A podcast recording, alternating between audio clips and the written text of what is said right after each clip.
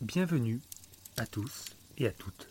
Cette fois, après plusieurs épisodes spécifiques, voire hors série, on revient aux sources, à la base, c'est-à-dire un film, ce qu'on aime et notre analyse. Alors installez-vous confortablement au coin du feu pour évoquer Once Upon a Time in Hollywood.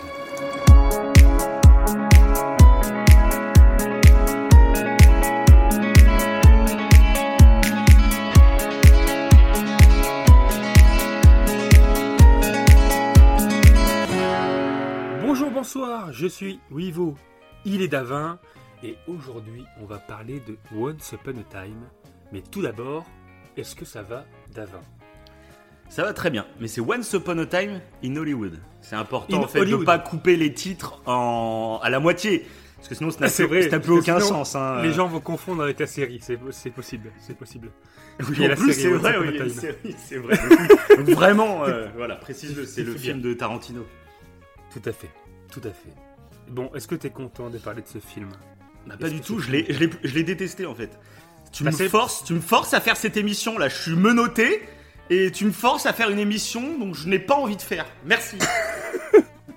ah, C'est vrai qu'on a été, euh, on n'a pas eu le même avis hein, sur le film, clairement. Euh, bah non. Bon. Euh, Enfin si, oui, bien sûr, on n'a pas eu le même avis, mais surtout Après, c'est un globalement, film. on a aimé. C'est un film euh, où j'avais des attentes particulières. On, en- on reparlera un peu de ça tout à l'heure. Et, et ces attentes particulières ont été complètement déjouées en voyant le film. Et en plus, il, il prend une voix qui, à la base, je suis pas très friand de ce genre de narration euh, et de prise de position scénaristique. Euh, Ouais. Donc sur le coup, j'étais un peu chamboulé, on va dire. Euh, C'était pas l'amour fou avec ce film.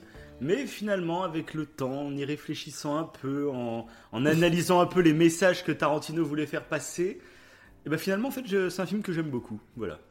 Ah, c'est beau, c'est beau. Bon, de toute façon, je savais que tu avais bien aimé. C'est simple, si Davan n'aurait pas aimé le film, on n'en aurait pas parlé. Hein. À part si on aurait fait un gros clash de malades.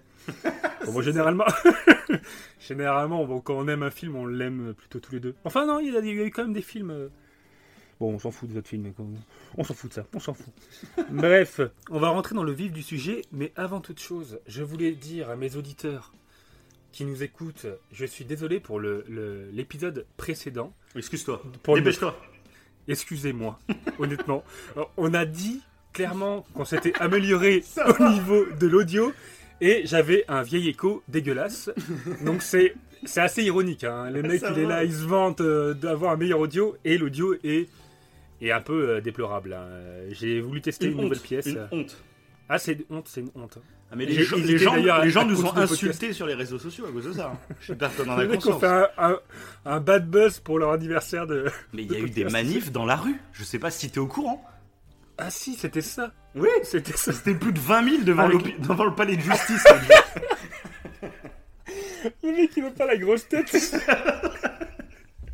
Le mec, ils, vivent- ils ont- ils vivent dans une vie parallèle. C'est ça. On, est, on est un peu comme Tarantino, on On réécrit est un peu comme. Manson. Voilà, sans transition.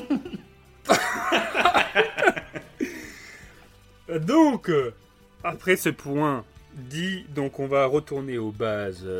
Pour ce soir, on va prendre ce film-là et le décortiquer.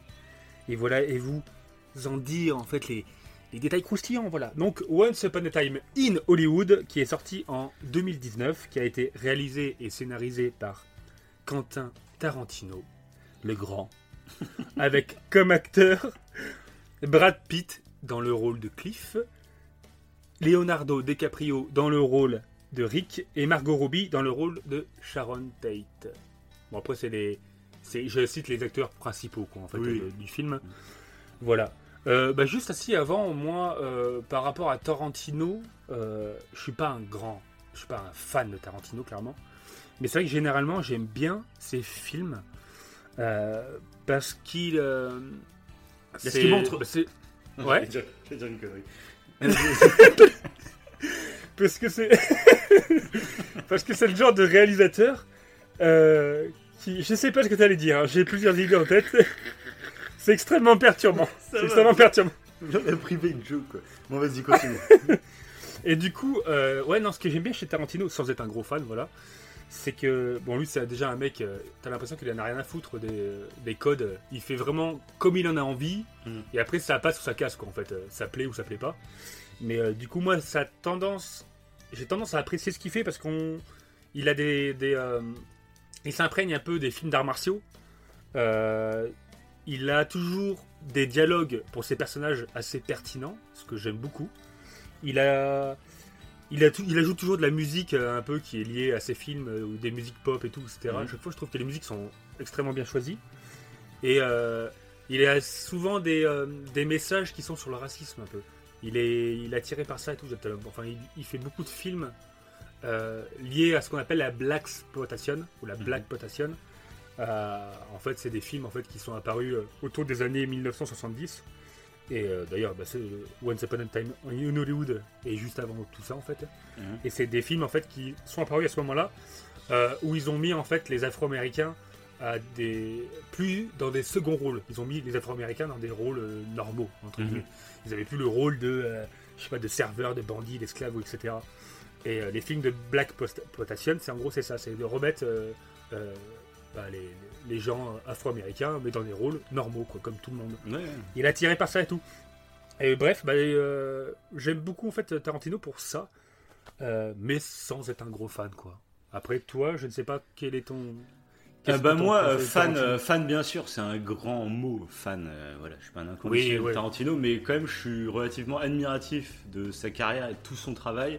Je trouve qu'à chaque fois que tu vas voir un Tarantino, c'est t'aimes ou pas, mais c'est toujours un film qui va te surprendre. Tu sais que tu, Mhm. tu vas voir quelque chose de qualité. Tu sais que voilà, ça va pas être un truc générique, euh, euh, très commercial. Où, voilà, le mec fait un peu comme tu disais, il fait un peu ce qu'il veut.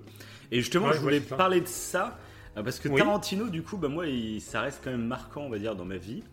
Euh, parce que avant, je consommais beaucoup le cinéma, comme beaucoup de gens, un peu en fast-food, en mode, euh, Ouais. je bouffe du film en quantité et puis euh, je m'en fous un peu de la, la qualité, etc. C'est du moment que j'en vois plein. Euh, et euh, je sais pas si tu te souviens, parce qu'on était en, en classe à la même époque, on avait 18-19 ans à peu près, et on avait eu un cours avec une prof euh, de français Oui.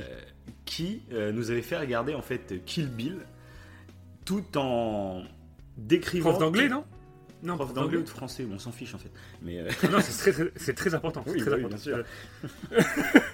oui, prof d'anglais peut-être. ouais. Enfin, bref, on avait regardé Kill Bill et, euh, et elle nous avait décrit en fait tout le côté philosophique qu'il y avait de quasiment Oui. sur chaque scène. Elle avait décrit euh, vraiment, on, avait, on s'était tapé tout le film et chaque scène elle nous expliquait ouais, à l'arrière toute la pensée philosophique qu'il y avait, toute la représentation même un peu religieuse de certains plans. Enfin, il y avait tout un toute une analyse en fait derrière le film et moi ça m'avait vraiment plu pour le coup et, euh, et c'est je crois que c'est à partir de ce cours là tu vois que je me suis rendu compte que ah ouais les films c'est pas juste du divertissement à consommer Euh, il y a certains euh, scénaristes réalisateurs auteurs etc qui, qui qui sont là pour faire euh, passer des messages pour pour créer vraiment quelque chose et Ouais.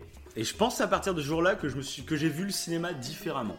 Donc voilà, je voulais remercier cette prof d'anglais du coup parce qu'elle euh, elle saura jamais hein, que euh, ça a été un tournant. Et du coup, c'est pour ça s'il y a genre des profs qui nous écoutent, n'hésitez pas. euh, parce qu'on n'a pas fait ça pendant euh, deux mois, tu vois. C'était, c'était même en fin d'année, je crois, ou je sais plus trop. Mais Ouais, on le pas, de temps en temps. ouais. N'hésitez pas à prendre euh, une heure ou deux ou trois sur votre emploi du temps et puis partager un vrai truc euh, qui vous passionne avec vos élèves. Euh, parce que vraiment, ça peut être marquant pour les élèves et ça peut leur faire voir la, bah, la vie différemment. quoi. C'était mon petit Oui, message. d'ailleurs, Ouais, en plus d'ailleurs, c'est une prof que, qui restera dans mes pensées comme quelqu'un de. comme euh, une pédagogie positive en fait. Ouais, c'est clair. Même si on faisait les cons à cette époque-là. euh, voilà. Mais euh, du coup, non, c'était c'est vrai que c'était bien. mais encore, moi, tu vois, au moment où on me l'avait présenté, j'avais du mal en fait avec, avec Kill Bill du coup. D'accord. J'avais du mal avec Kill Bill. Alors, je sais pas, parce que je trouvais que c'était. Ça représentait mal les arts martiaux et tout. je pense que c'était plus une. comment dire? Oui, mais c'est ça, c'est ce qu'on dit souvent. C'est, c'est toi, tu regardes un film, donc genre tu voulais voir des arts martiaux et t'es pas satisfait de ça, donc t'aimes pas. Et du coup, c'est ça qui est intéressant de voir quelqu'un qui est passionné par une œuvre, c'est que lui va te présenter pourquoi il en est passionné. Et du coup, il y a tout un pan là, tout le côté philosophique, etc. de Kill Bill. euh, quasiment personne le, le remarque quand tu regardes le film. Et c'est ça qui est intéressant d'avoir cette analyse où euh, la personne va te décrire vraiment euh, pourquoi euh, cette scène est, est Mhm. importante, etc. Et tu vois le film complètement différemment après. C'est ça qui est beau, je trouve. Ouais, oui, c'est clair, ouais. Mais après, maintenant que je, je me suis encore plus. euh, que j'apprécie encore plus les films d'arts martiaux, parce qu'avant j'avais du mal avec les films d'arts martiaux, un peu euh, ce qu'on appelle les films. euh, euh, alors c'est trop, c'est les films Wuxu, Wuxu, je, ne sais plus comment on dit, les films de sabre euh, asiatiques en fait, où t'avais vraiment des combats de voltige, etc. et tout. J'ai toujours eu du mal avec ces films-là, un peu comme Tigre et Dragon, Mhm. tu vois. Euh, et pourtant, en fait, Tarantino, c'est vraiment ce genre de film-là qui, qui, qui- bah, enfin, ça faisait partie des films qui lui plaisaient beaucoup. Et c'était pour ça que j'avais du mal à, à adhérer à son film, alors qu'en fait, ce genre de film, généralement, comme Tigre et Dragon d'ailleurs, comme d'autres, euh, tout ce côté superficiel, en fait, euh, ça va beaucoup plus loin. Il y a tout un pan spirituel, et en fait, tu viens de le dire, tu as tout un côté philosophique, mais pour le comprendre, il faut vraiment approfondir le truc, quoi. Ouais, Il faut vraiment aller plus loin que ce qu'on voit. Et euh, c'est vrai que, bah, comme tu dis, après moi, euh, Tarantino, sans dire que je suis fan, c'est un peu comme toi, dès qu'il sort un truc, euh, je me dis, il faut que je le vois. Oui, c'est clair. Puis bah, Tarantino, aussi un truc que j'adore, c'est ses dialogues. Tu en as parlé tout à l'heure. Ouais, Je trouve, moi, la qualité des dialogues à chaque fois. Genre, Pulp Fiction, c'est vraiment celui qui m'a Oui. marqué. carrément. Je trouve que les dialogues dans. Pulp Fiction C'est sont fou. complètement dingues. Et euh, par exemple, moi, je, donc il est, c'est un film à lui qui est un peu moins aimé globalement, on va dire. C'est Les Huit Salopards. Euh, Oui. Que moi je surkiffe en fait. Ce huis clos, euh, moi j'adore. Et la qualité de dialogue de Tarantino fait que ce huis clos devient euh, génial pour moi. Et, et donc voilà, moi la qualité des dialogues dans, dans Tarantino, je peux juste me poser et écouter des personnages parler. Je trouve c'est tout le temps intéressant. Il n'y a pas de temps mort quasiment. Et Mm. bon, j'adore quoi. Mm. Bah D'ailleurs, là, dans ce film, du coup, dans Once Upon a Time in Hollywood, il a un peu, il a cassé un peu certains trucs qu'il faisait dans le sens où, tu vois, tu parlais de Pulp Fiction et... et, Pulp euh, Fiction, ah, tu, ah, tu Pulp m'énerves. Non mais là il va falloir que Non, je le dise à fiction, l'antenne. fiction, fiction, fiction. Non mais c'est Pulp. Faut que je le dise au monde Ah oui, c'est vrai que moi je Pulp. n'assume plus. Quand je réécoute les Pulp. émissions, oui t'as dit Poulpe. Non, mais c'est chaud. Ah oui, j'ai un franco, franc-anglais. franco-anglais. Non mais des fois quand je réécoute des morceaux d'émissions et que je t'entends avec ton accent, ah, tu me l'avais dit il y a pas longtemps. oui, Et tu mais il me était dit temps, en plus pour Poulpe. il était temps que je le dise à l'antenne, que les gens sa- je- sachent que je me désolidarise de toi quoi. Donc, Poulpe Fiction. Euh... le mec tombe de sa chaise, on dirait. tu sais. Et ben, euh, tu sais, enfin, généralement, les films, euh, dont celui-là, les films de Tarantino, il fait souvent, c'est pas, en fait, il y a pas, c'est ouais, non linéaire, c'est pas chronologique. T'as des retours en arrière, t'as des euh, ellipses temporelles, enfin, c'est un puzzle en fait au, au niveau chronologie d'histoire. Et euh, généralement.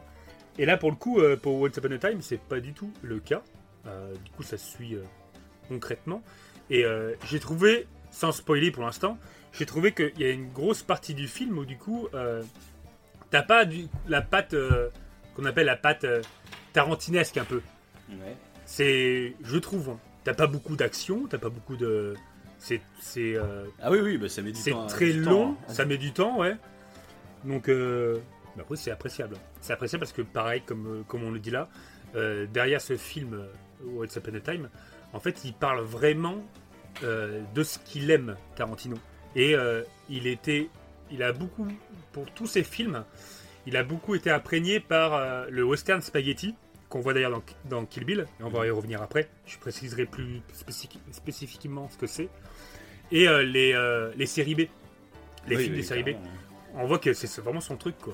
Et justement, grâce à Tarantino, bon, enfin plus ou moins, ouais, grâce à lui, j'ai compris ce que c'était réellement qu'une série B. Parce qu'avant, pour moi, les films de série B, c'était les films. Euh, De merde. euh, Un truc de merde, petit ouais. budget, ouais, c'est ça, ouais. Ouais, c'est ça. Pour moi, c'était des films de merde. J'avais pas. En fait, euh, alors que maintenant, non. Et je crois qu'il y avait un journaliste d'ailleurs qui avait essayé de faire la distinction en disant que les films euh, à petit budget qui étaient pourris, entre guillemets, il les appelait les films de série Z. Mais que les films de série B, en fait, non. C'était euh, à l'origine, bah, c'est des longs métrages à petit budget. Mais euh, pour autant, ça parle de choses euh, parfois, mais super intéressantes. Enfin, il y a des chefs-d'œuvre quoi en film de série B. Ouais, ouais. Et ça, je ne savais pas quoi. Mais c'est oui, grâce à clair. c'est grâce à lui euh, plus ou moins que du coup je me suis renseigné que j'ai- appris ça et du coup j'ai appris d'autres choses et on va re- on va y revenir après parce que grâce à ce à ce film donc qui se passe en fait euh, lors du passage en fait du vieil Hollywood au, nouveau, au nouvel Hollywood. Mhm. C'est un peu tout le délire du film quoi. Ouais. Avec les deux protagonistes en gros, hein, on a Rick et Cliff quoi. L'acteur et le cascadeur. Donc ce qu'il faut expliquer, oui, c'est que c'est euh, l'histoire se passe dans un univers, on va dire réel, avec des personnages euh, réels, Euh, genre Sharon Tate. Il y a Roman Polanski, hein, une sorte de un Oui. être, un être tout à fait appréciable. Euh, Excusez-moi, je vomissais. Donc, euh, donc ça se passe dans un univers complètement euh, crédible et réaliste, mais il y incorpore son propre cinéma, donc ses propres personnages, etc. Et les personnages de DiCaprio et de Brad Pitt sont des, des- des personnages de fiction totale, ils n'ont pas existé dans la vraie vie. Et Mm. du coup, bah, c'est ce que je parlais un peu tout à l'heure. Euh, euh, moi, tu le sais, on en avait parlé déjà à l'époque de, du dernier Samouraï, notre podcast là-dessus. Oui, tout à fait ouais. Euh, j'ai toujours du mal à, à me situer, à savoir si j'aime ou pas quand, une, quand un film reprend des faits réels et les modifie, parce que je trouve que c'est une sorte de révisionnisme un peu. Donc, Oui. C'est un peu un mot très dur, mais euh, en gros, on va dire une sorte de révisionnisme euh, culturel. Et, euh, et je sais pas où me placer à chaque fois là-dessus. Euh, là, on en parlera plus tard, tout à l'heure, quand on parlera de la fin du film. Euh, Mais du coup, c'est vrai que j'ai un avis qui est, qui est partagé en fait à chaque fois là-dessus et qui, sur ce film, pour le coup, avec le temps, en analysant un peu plus le film, je trouve que ça apporte un superbe message, etc. Et donc, c'est bien passé finalement.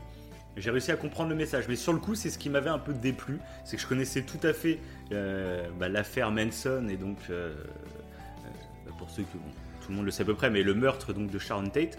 euh, J'étais, euh, du coup, j'avais un peu des attentes à ce niveau-là. Je pensais vraiment que ça allait être des personnages fictifs qui allaient se mélanger à la vraie histoire et qu'ils allaient interagir ensemble. Et ça, c'est ce que j'attendais. Je trouvais ça intéressant Mhm. de me dire que, que des personnages de fiction pouvaient euh, s'intégrer dans la réalité. Et quand j'ai vu que finalement la réalité, en gros, les personnages de fiction vont faire que la réalité euh, devient différente. différente, j'étais partagé parce que je- quand je suis sorti du film, la première réaction que j'ai eue, c'était de me dire quel intérêt? C'était ça. Je me disais, c'est quoi l'intérêt de raconter cette histoire, vu qu'elle est fausse, vu que. Et donc c'est pour ça qu'une fois, on en parlera tout à l'heure, mais tous, toute Oui, l'analyse qu'il y a derrière, du coup, j'ai compris pourquoi en fait. Mais sur le coup, comme j'avais des attentes, eh ben je comprenais pas l'intérêt. Mais j'ai compris l'intérêt plus tard. Voilà, et on en parlera en arrivant sur la fin. Et d'ailleurs, euh, bah ça, c'est un, c'est un nom en fait, euh, ce, ce- ce méthode euh, de, de, de réécriture en fait de l'histoire, on va dire. Ouais. Ça s'appelle une uchronie. Je ne savais pas. Macronie. Une, une uchronie. Une macronie. Non, une uchronie. Une macronie. Macronie, c'est ça, c'est les fans de Macron, ça non Oui, c'était une blague. hein. Le mec, il était sérieux. tu sais. Non, non, c'est une uchronie. Non, je, non, suis, je rigole. je suis, euh, clair et formel. Ah, je suis clair, oui. Mais je me dis euh, peut-être que je me- je m'exprime mal encore. Bah, Mais D'ailleurs, non, du coup, en parlant Ouais. de d'Uchronie, du coup, euh, finalement, Tarantino est assez habitué du fait.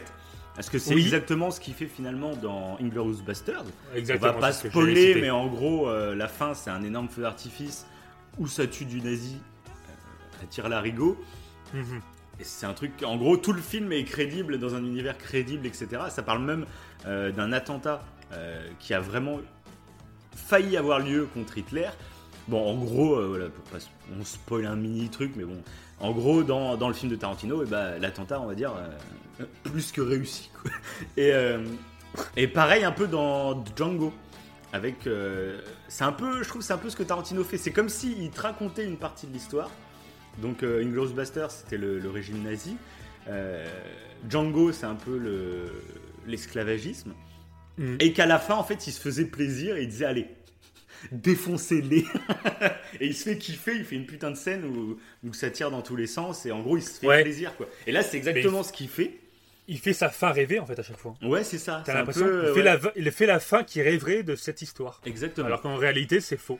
Et là, du coup, le, le cinéma de la réalité, quoi, presque. c'est ce ça. qu'il fait à chaque fois. ouais. Et du coup, mais c'est la première fois du coup que ça m'avait un peu dérangé du coup dans, dans Once Upon parce que du coup dans dans Inglourious Basterds, bon bah c'est des nazis et Hitler donc c'est marrant, c'est jouissif, tu vois, tout le monde déteste les nazis et Hitler, donc c'est, c'est marrant de les voir se faire exploser. Euh, dans Django, euh, bah, pareil, tout le monde déteste les, les, esclavagistes, les racistes, etc. Donc c'est jouissif que, euh, que ça se termine comme ça. Mais là, du coup, j'étais plus dubitatif. Mais on y reviendra sur la fin encore une fois. Je, j'ai envie d'en parler de cette fin, tu l'as remarqué Oui, je, je, je, sens, je sens. J'ai beaucoup de choses à dire, donc il bah, faut nous écouter jusqu'à la fin du podcast. je pète un câble, moi, sur cette émission. Ah, c'est parce qu'on a dépassé nous un an. Maintenant, il n'y a plus de limite. Non, il n'y a, plus de limite. Là, on est en saison 2. Hein. Je vais essayer d'instaurer ça. Donc, vous regarderez sur notre podcast. Je vais essayer. Ça, va être très technique. Hein. C'est. c'est bon, attends. Euh, on est apprécié par Flavie Flamand. On est apprécié par. le mec ne se sent plus pisser. On a eu un petit commentaire de Flavie Flamand. Ça y est, toi, t'es aux anges. Ça hein. fait. Ah, ça fait plaisir quand même, ça fait plaisir. on dépasse nous un an et il y a tout un tas de personnes euh, connu qui nous, qui, bah, qui nous appelle. le mec exagère pas trop dessus. Bah, il passe à l'apéro demain soir. Ouais, c'est ça, c'est ça. Bah, ils vont bientôt arriver là, on va les inviter pour la suite de l'émission. Bon, un petit peu de sérieux, un petit peu de sérieux comme on dit à chaque fois. Hein, parce que vous avez vu, on, on digresse. Hein. Oui, c'est terrible quoi. C'est terrible. On est censé être une émission sérieuse. Ah ouais, ouais, sérieux. Bah, il faut rigoler un peu, hein. il faut détendre l'atmosphère parce que les gens sont sous pression. Ils attendent, ils, attendent qu'on parle réellement du film et on a toujours, on a toujours, on a été très vague. Bon, on va, passer au spoil, hein, clairement. Euh. Oui, allez, on rentre en spoil. On spoil. Mais comme d'habitude, euh, oui, c'est ça. Faut, faut regarder le, film avant, c'est le mieux. Hein. Voilà. Voilà, voilà. Allons-y, allons-y avec la première scène, la première scène de Once Upon a Time. Hein. Donc, euh, je vais prendre cette voix maintenant. Je vais prendre cette voix. Je commence à truc. Donc la, première scène, c'est euh, donc Al Pacino euh, qui joue le rôle de Schwarz, Schwarz et pas Schwarz. Euh, il précise que dans Schwarz, il n'y a pas de T. Mhm. Et s'il fait cette petite précision, c'est pas pour rien. c'est parce que donc Al Pacino joue le rôle d'un producteur et il existait un réel producteur qui s'appelait Marvin Schwartz avec un T. Mhm. Et du coup, lui, il précise dans le film que non, lui, il n'y a pas de T, quoi. Faut pas dire le T. Mhm. Donc déjà, tu sens que Tarantino, déjà, il réécrit l'histoire déjà dès le départ. Quoi. C'est... il écrit son propre personnage. Enfin bon. Et euh, du coup, ça se passe. Qu'est-ce qui se passe? C'est qu'il annonce à Rick, euh, donc Rick Dalton, qui est Leonardo DiCaprio, euh, qui les ringard à jouer des méchants prévisibles dans ses films. Bon, il le dit de façon gentille, hein, mais bon, il dit clairement quoi. Ça va Rick sera effondré peu par la suite. Et du coup, il dit qu'il faudrait qu'il arrête. Parce qu'il est célèbre euh, actuellement dans une série qui s'appelle Bounty Law, euh, qui s'appelle Chasseur de primes.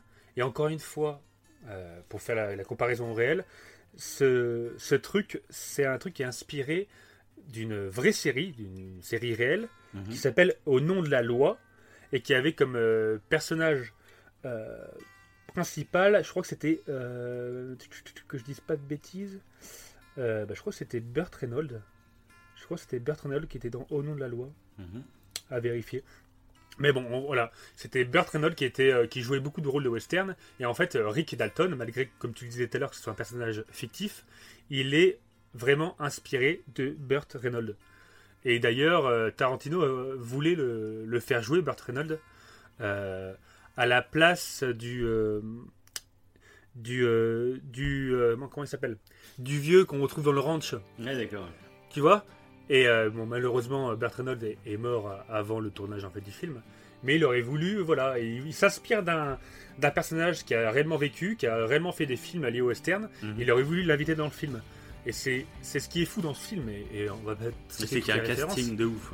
Ouais, il y a un casting de ouf pour un peu cet hommage en fait à, bah, l'ancien Hollywood, western, etc. Tout, et euh, tous les personnages en fait qu'il adore, Tarantino, mais il a fait des références de tous les côtés, c'est un truc de malade. Ah oui, oui. Mais, c'est ça qui est. c'est ce qu'on disait avec Kill Bill, c'est que tu vois le film. Euh, on va dire pas comme un noob, mais tu vois, tu vois le film euh, comme un, comme le grand public, on va dire, qui est pas forcément averti sur tous les sujets, c'est normal et ben en fait tu, tu passes à côté d'énormément de choses. Mais pour un cinéphile, un cinéaste ou même quelqu'un qui connaît tel ou tel sujet, t'es pas obligé de tout connaître toutes les références. Ça c'est pour les. Ah bah c'est sûr. Mais du coup tu prends ton kiff à voir tous ces petits hommages de tous les sens, c'est ça qui est, qui est super. C'est dingue, c'est dingue. Moi, je trouve ça dingue. Mm. Parce qu'il y en a- il y en a tellement plein, mais. euh, enfin bon. Il y a plein de trucs que moi j'ai vu en fait par la suite. en fait, Oui, bah, après c'est le ça. film, en se renseignant, parce que c'est comme euh, c'est ce qu'on aime faire, c'est approfondir en fait le sujet du film, et comme ça, on vous l'expose ici et tout, et puis on, on prend plaisir à le faire. C'est ça, ouais. Mais tu te rends compte qu'il y a tellement de choses. c'est dingue, je trouve. Ouais. Rien que le début, bah, avec Al Pacino. Quoi. Mhm. Donc, euh, bah, du coup, euh, Rick, qui est en plein déclin, on va dire, hein, dans le western américain, dans les films de western américains, euh, c'est ce qui va se passer, c'est que Al Pacino va lui proposer de jouer dans le western Spaghetti, ce que j'avais cité tout à l'heure. Mhm. Donc euh, voilà, donc là c'est euh, euh, toi tu citais les Huit salopards, qui est du western spaghe- spaghetti quoi, que Tarantino aime. Et là, ce qui est marrant, c'est que Tarantino, en, en prenant une histoire vraie, il va quand même réussir à ajouter ce qu'il apprécie, donc le western spaghetti, en faisant des bah, un enchevêtrement en fait de d'histoire entre la, fiction de Rick et euh, la vraie vie de Rick en fait qu'on va suivre tout le long de l'histoire. Et il va réussir à rajouter tout ça, je trouve ça assez ingénieux. Et euh, du coup, on va comprendre au début ce qui se passe, c'est que euh, bah, Rick refuse de faire du western spaghetti. Et le western spaghetti, en gros, c'est du western italien. Et je vais y revenir tout à l'heure. Vraiment la différence, mais il y a une différence super intéressante entre le western italien à cette époque et le western américain. Mhm. Oui. Mais je reviendrai tout à l'heure. Mais c'est vraiment, pour le coup, quand je suis tombé dessus, j'ai fait, ah ouais, c'est... enfin, c'était, super intéressant. Mais on y reviendra tout à l'heure. Restez, restez. En fait, on n'arrête pas de teaser, hein, on n'arrête pas de teaser. Pour Ouais, le moment, on dit que de la merde depuis le début. Et tout à l'heure, ça va être plutôt cool, quoi. c'est clair. Bref, euh, du coup, après, on voit l'apparition euh, de Cliff. Ah, juste un détail que je voulais dire sur DiCaprio. Un truc Ouais. qui m'a beaucoup embêté aussi dans le film, c'est que c'est pas le doubleur VF de DiCaprio que je préfère. En fait, DiCaprio, Ah oui, il, a, vrai, il a deux l'avais dit, ouais. doubleurs euh, officiels, on va dire, en France. euh, qui se partagent un peu les rôles, j'ai l'impression, je, je sais pas de qui ça dépend, si c'est les, les- les- suivant le studio euh, hollywoodien de cinéma ou quoi, je sais pas s'il y a des demandes particulières. Mais du coup, il y a, en fait, c'est pas que j'aime pas celui de Once Upon a Time in Hollywood, il n'y a pas de souci. Mais en fait, j'aime tellement l'autre. Et pour moi, euh, voilà, c'est un peu comme Eddie Murphy avec euh, le doubleur VF Eli Hondo qui est, qui est décédé il y a pas si longtemps. Pour moi, j'aime Eddie Murphy parce que j'aime son doubleur VF, tu vois. C'est tellement culte. Et DiCaprio, je suis désolé, moi, bah, DiCaprio, j'adore tellement de films de lui. euh, mais grâce en partie à sa VF que je trouve vraiment génialissime. La VF de DiCaprio, elle est un peu aiguë il- et ça lui donne ce côté un peu pas enfantin qu'il a, mais tu sais, il a un côté très jeune, je trouve, DiCaprio.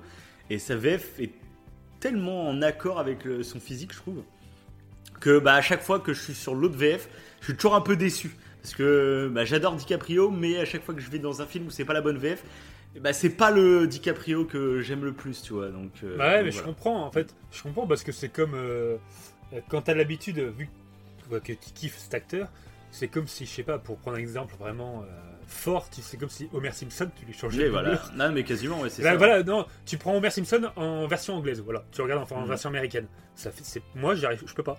Faut que je le vois Ouais, en version c'est française. gâché, quoi. La Parce que le doubleur a toute bonne, l'importance. C'est ça. C'est ça. Donc euh, je comprends, ouais. Moi ça va, moi ça m'a pas trop fait bizarre, tu vois. Ouais. Ça allait, parce que peut-être que j'ai moins l'habitude de regarder les films de DiCaprio. Ouais. Mais d'ailleurs, j'ai une petite anecdote que je trouvais intéressante. euh, en parlant du film DiCaprio, euh, il a évoqué ce que tu avais déjà évoqué dans un autre podcast. Euh, c'est qu'il disait justement euh, euh, qu'il trouvait, regrettait en fait l'époque où on devait attendre, qu'on devait s'impatienter en fait, patienter plutôt, de de voir par exemple en prenant l'exemple des séries que les épisodes sortaient tous Ouais. les temps de machin et il disait c'était bien, on patientait, Bah, ça se faisait attendre etc tout. D'ailleurs, euh, euh, il y a la série euh, Snowpiercer qui est en, en ce moment en train de sortir sur Netflix. Et, ouais, ouais. et euh, c'est un épisode par semaine.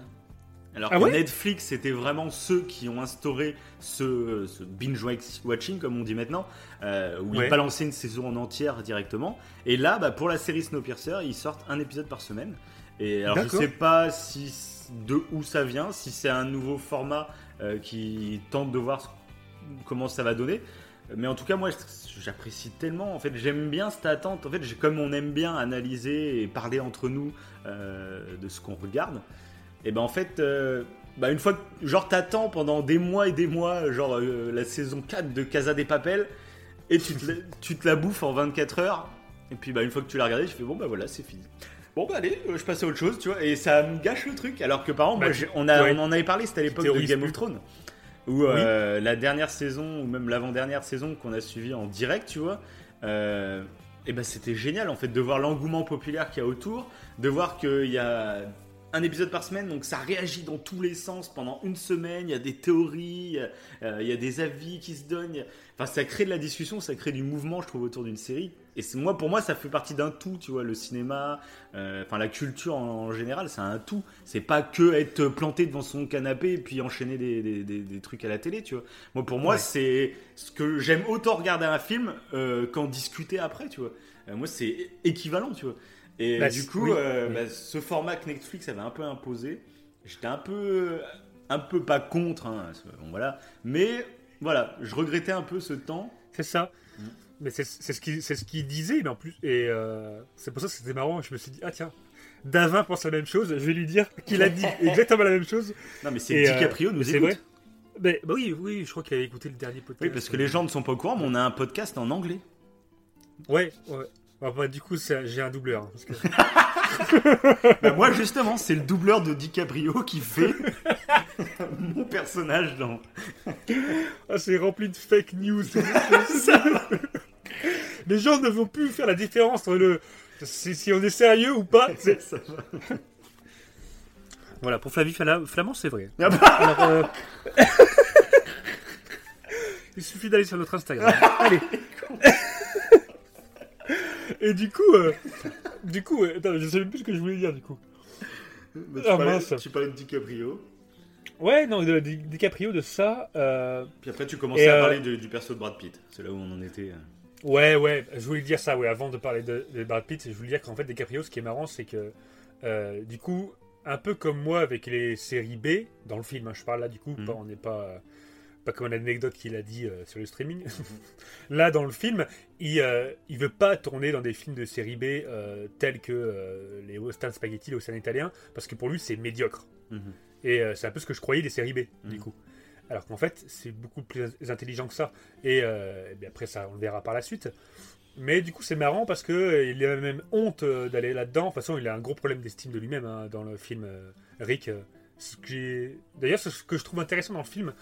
Parce qu'en fait, on suit juste Rick et Cliff, presque. Enfin, il n'y a que ça. Et Sharon, bien sûr, l'histoire avec Sharon. Mhm. Mais euh, euh, je trouve que il n'y a pas d'action particulière et tout. Bah, même- Mais les personnages sont super charismatiques. Moi, Ouais, je- je kiffe les deux. charismatique. Et un truc original, je trouve, dans la narration, c'est que finalement, Ouais. il n'y a pas vraiment d'histoire. On suit Oui. juste, euh, on suit leur vie en fait. Euh, Mais il n'y a pas, euh, euh, comme d'habitude, c'est dans les histoires où euh, la vie est normale, élément perturbateur, action pour résoudre l'élément perturbateur et euh, Ouais, conclusion. Là, c'est juste, on suit un morceau de vie et c'est intéressant. Encore une fois, euh, parce que c'est des personnages fictifs dans un monde euh, réel. Donc ça, Oui. fait- t'as l'impression limite de regarder pas un documentaire, on va dire, mais de. C'est ça qui est intéressant, je trouve, dans cette- ce Mais choix de pense- pas créer une histoire, quoi. Je pense que c'est peut-être pour ça qu'il a voulu euh, prendre en fait le fait divers avec Sharon pour attirer peut-être les gens ou je ne sais pas, mais Ouais. euh, prendre un fait divers réel, mais pour raconter une histoire fictive sans grand intérêt, Mhm. enfin grand intérêt, on va dire. euh, Bah, moi, justement, moi, je trouve. euh, parce que toi, tu connaissais un peu Manson, etc., mais t'étais pas Oui. très alerte sur le- l'affaire euh, Sharon Tate, etc., quand t'as regardé le oui, film. et puis Alors que. contrairement à toi, quand j'ai vu le film, je m'attendais pas du tout à voir les Benson. Parce que toi, t'avais bah oui, spoilé, je crois. oui, en plus, oui. Et voilà. Et, Moi, je euh, savais pas du bon, tout. J'aurais vu Sharon Tate, j'y aurais pensé très rapidement parce que je savais que Margot Oui. Robbie euh, Oui. jouait Sharon Tate, donc bon. Euh, mais, euh, mais du coup, moi, c'est vrai que j'y allais dans, dans ce film en sachant qu'il y allait avoir le meurtre de Sharon Tate, donc tu vois le film vraiment différemment. Ceux qui n'étaient pas au courant de cette affaire avant d'avoir vu le film, revoyaient le film. Et même c'est dommage parce que je trouve que c'est agréable pour la- le premier visionnage. Euh, T'as cette tension en fait qui monte petit à petit parce que tu suis leur vie, tu suis même des passages avec Sharon Tate, etc. Mais tu sais comment ça va se conclure. Et t'es toujours sur tension en disant, mais attends, ça va venir comment? Ça va Puis tu vois des éléments qui se rapprochent de plus en plus. Et, euh, et c'est d'où euh, le fait que la fin, du coup, m'avait surpris. Comme tout le monde, j'imagine, mais bon. Oui, oui. Mais ça dépend dans quelle mesure en fait tu es devant le film. Alors que moi, la fin m'a vraiment agréable- agréablement surpris. Je l'ai vraiment pris avec un plaisir. euh, on, y reviendra, on y reviendra après. Mais qui font que du, du Ça kiff va, ouais. tout à l'heure. Et, euh, mais ce qui est intéressant d'ailleurs, c'est que euh, quand on lui propose de jouer dans un western, dans un western spaghetti, là, euh, on cite Sergio Corbucci. Je ne sais pas si je le prononce bien. Et Sergio Corbucci, pour moi, je ne savais pas si c'était un vrai réalisateur Mhm. ou c'était un. Comment dire un, un autre nom, mais pour citer Sergio Leone. Tu, Ouais, vois, Tu ce que je veux dire? Parce que le titre de Once Upon a Time euh, Mhm. est lié un peu bah, à Il était une fois euh, de Sergio Leone, qui, qui est un film de western. Mhm. Il a fait une référence à ça. Oui, bien sûr. Et du coup, je, croyais que c'était. Euh, qui parlait de Sergio Leone. Mais non, en fait, Sergio Corbucci, euh, il existait en fait à l'époque ce qu'on appelait les trois Sergio. Donc, ça, je l'ai appris bah, euh, voilà, en me renseignant.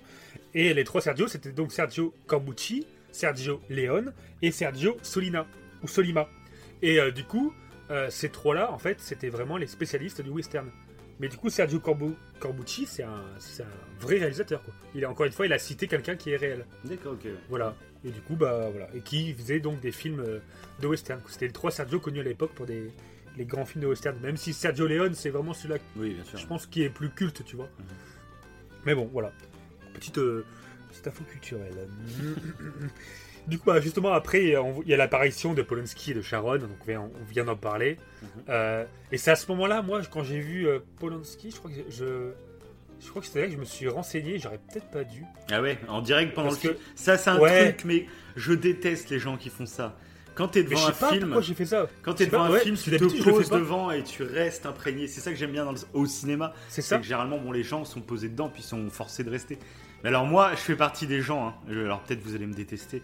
Mais alors, euh, quand on regarde un film et qu'il y a quelqu'un qui sort son téléphone pour aller checker ses messages et tout, j'ai des envies de meurtre, je peux le dire. ah, ça m'insupporte. Bon voilà, mais là, Ouais, c'est vraiment mon côté tête de con, je sais. Je suis. euh, Non, mais j'aime, pas trop non plus. Non, mais c'est vrai, j'aime pas trop non plus.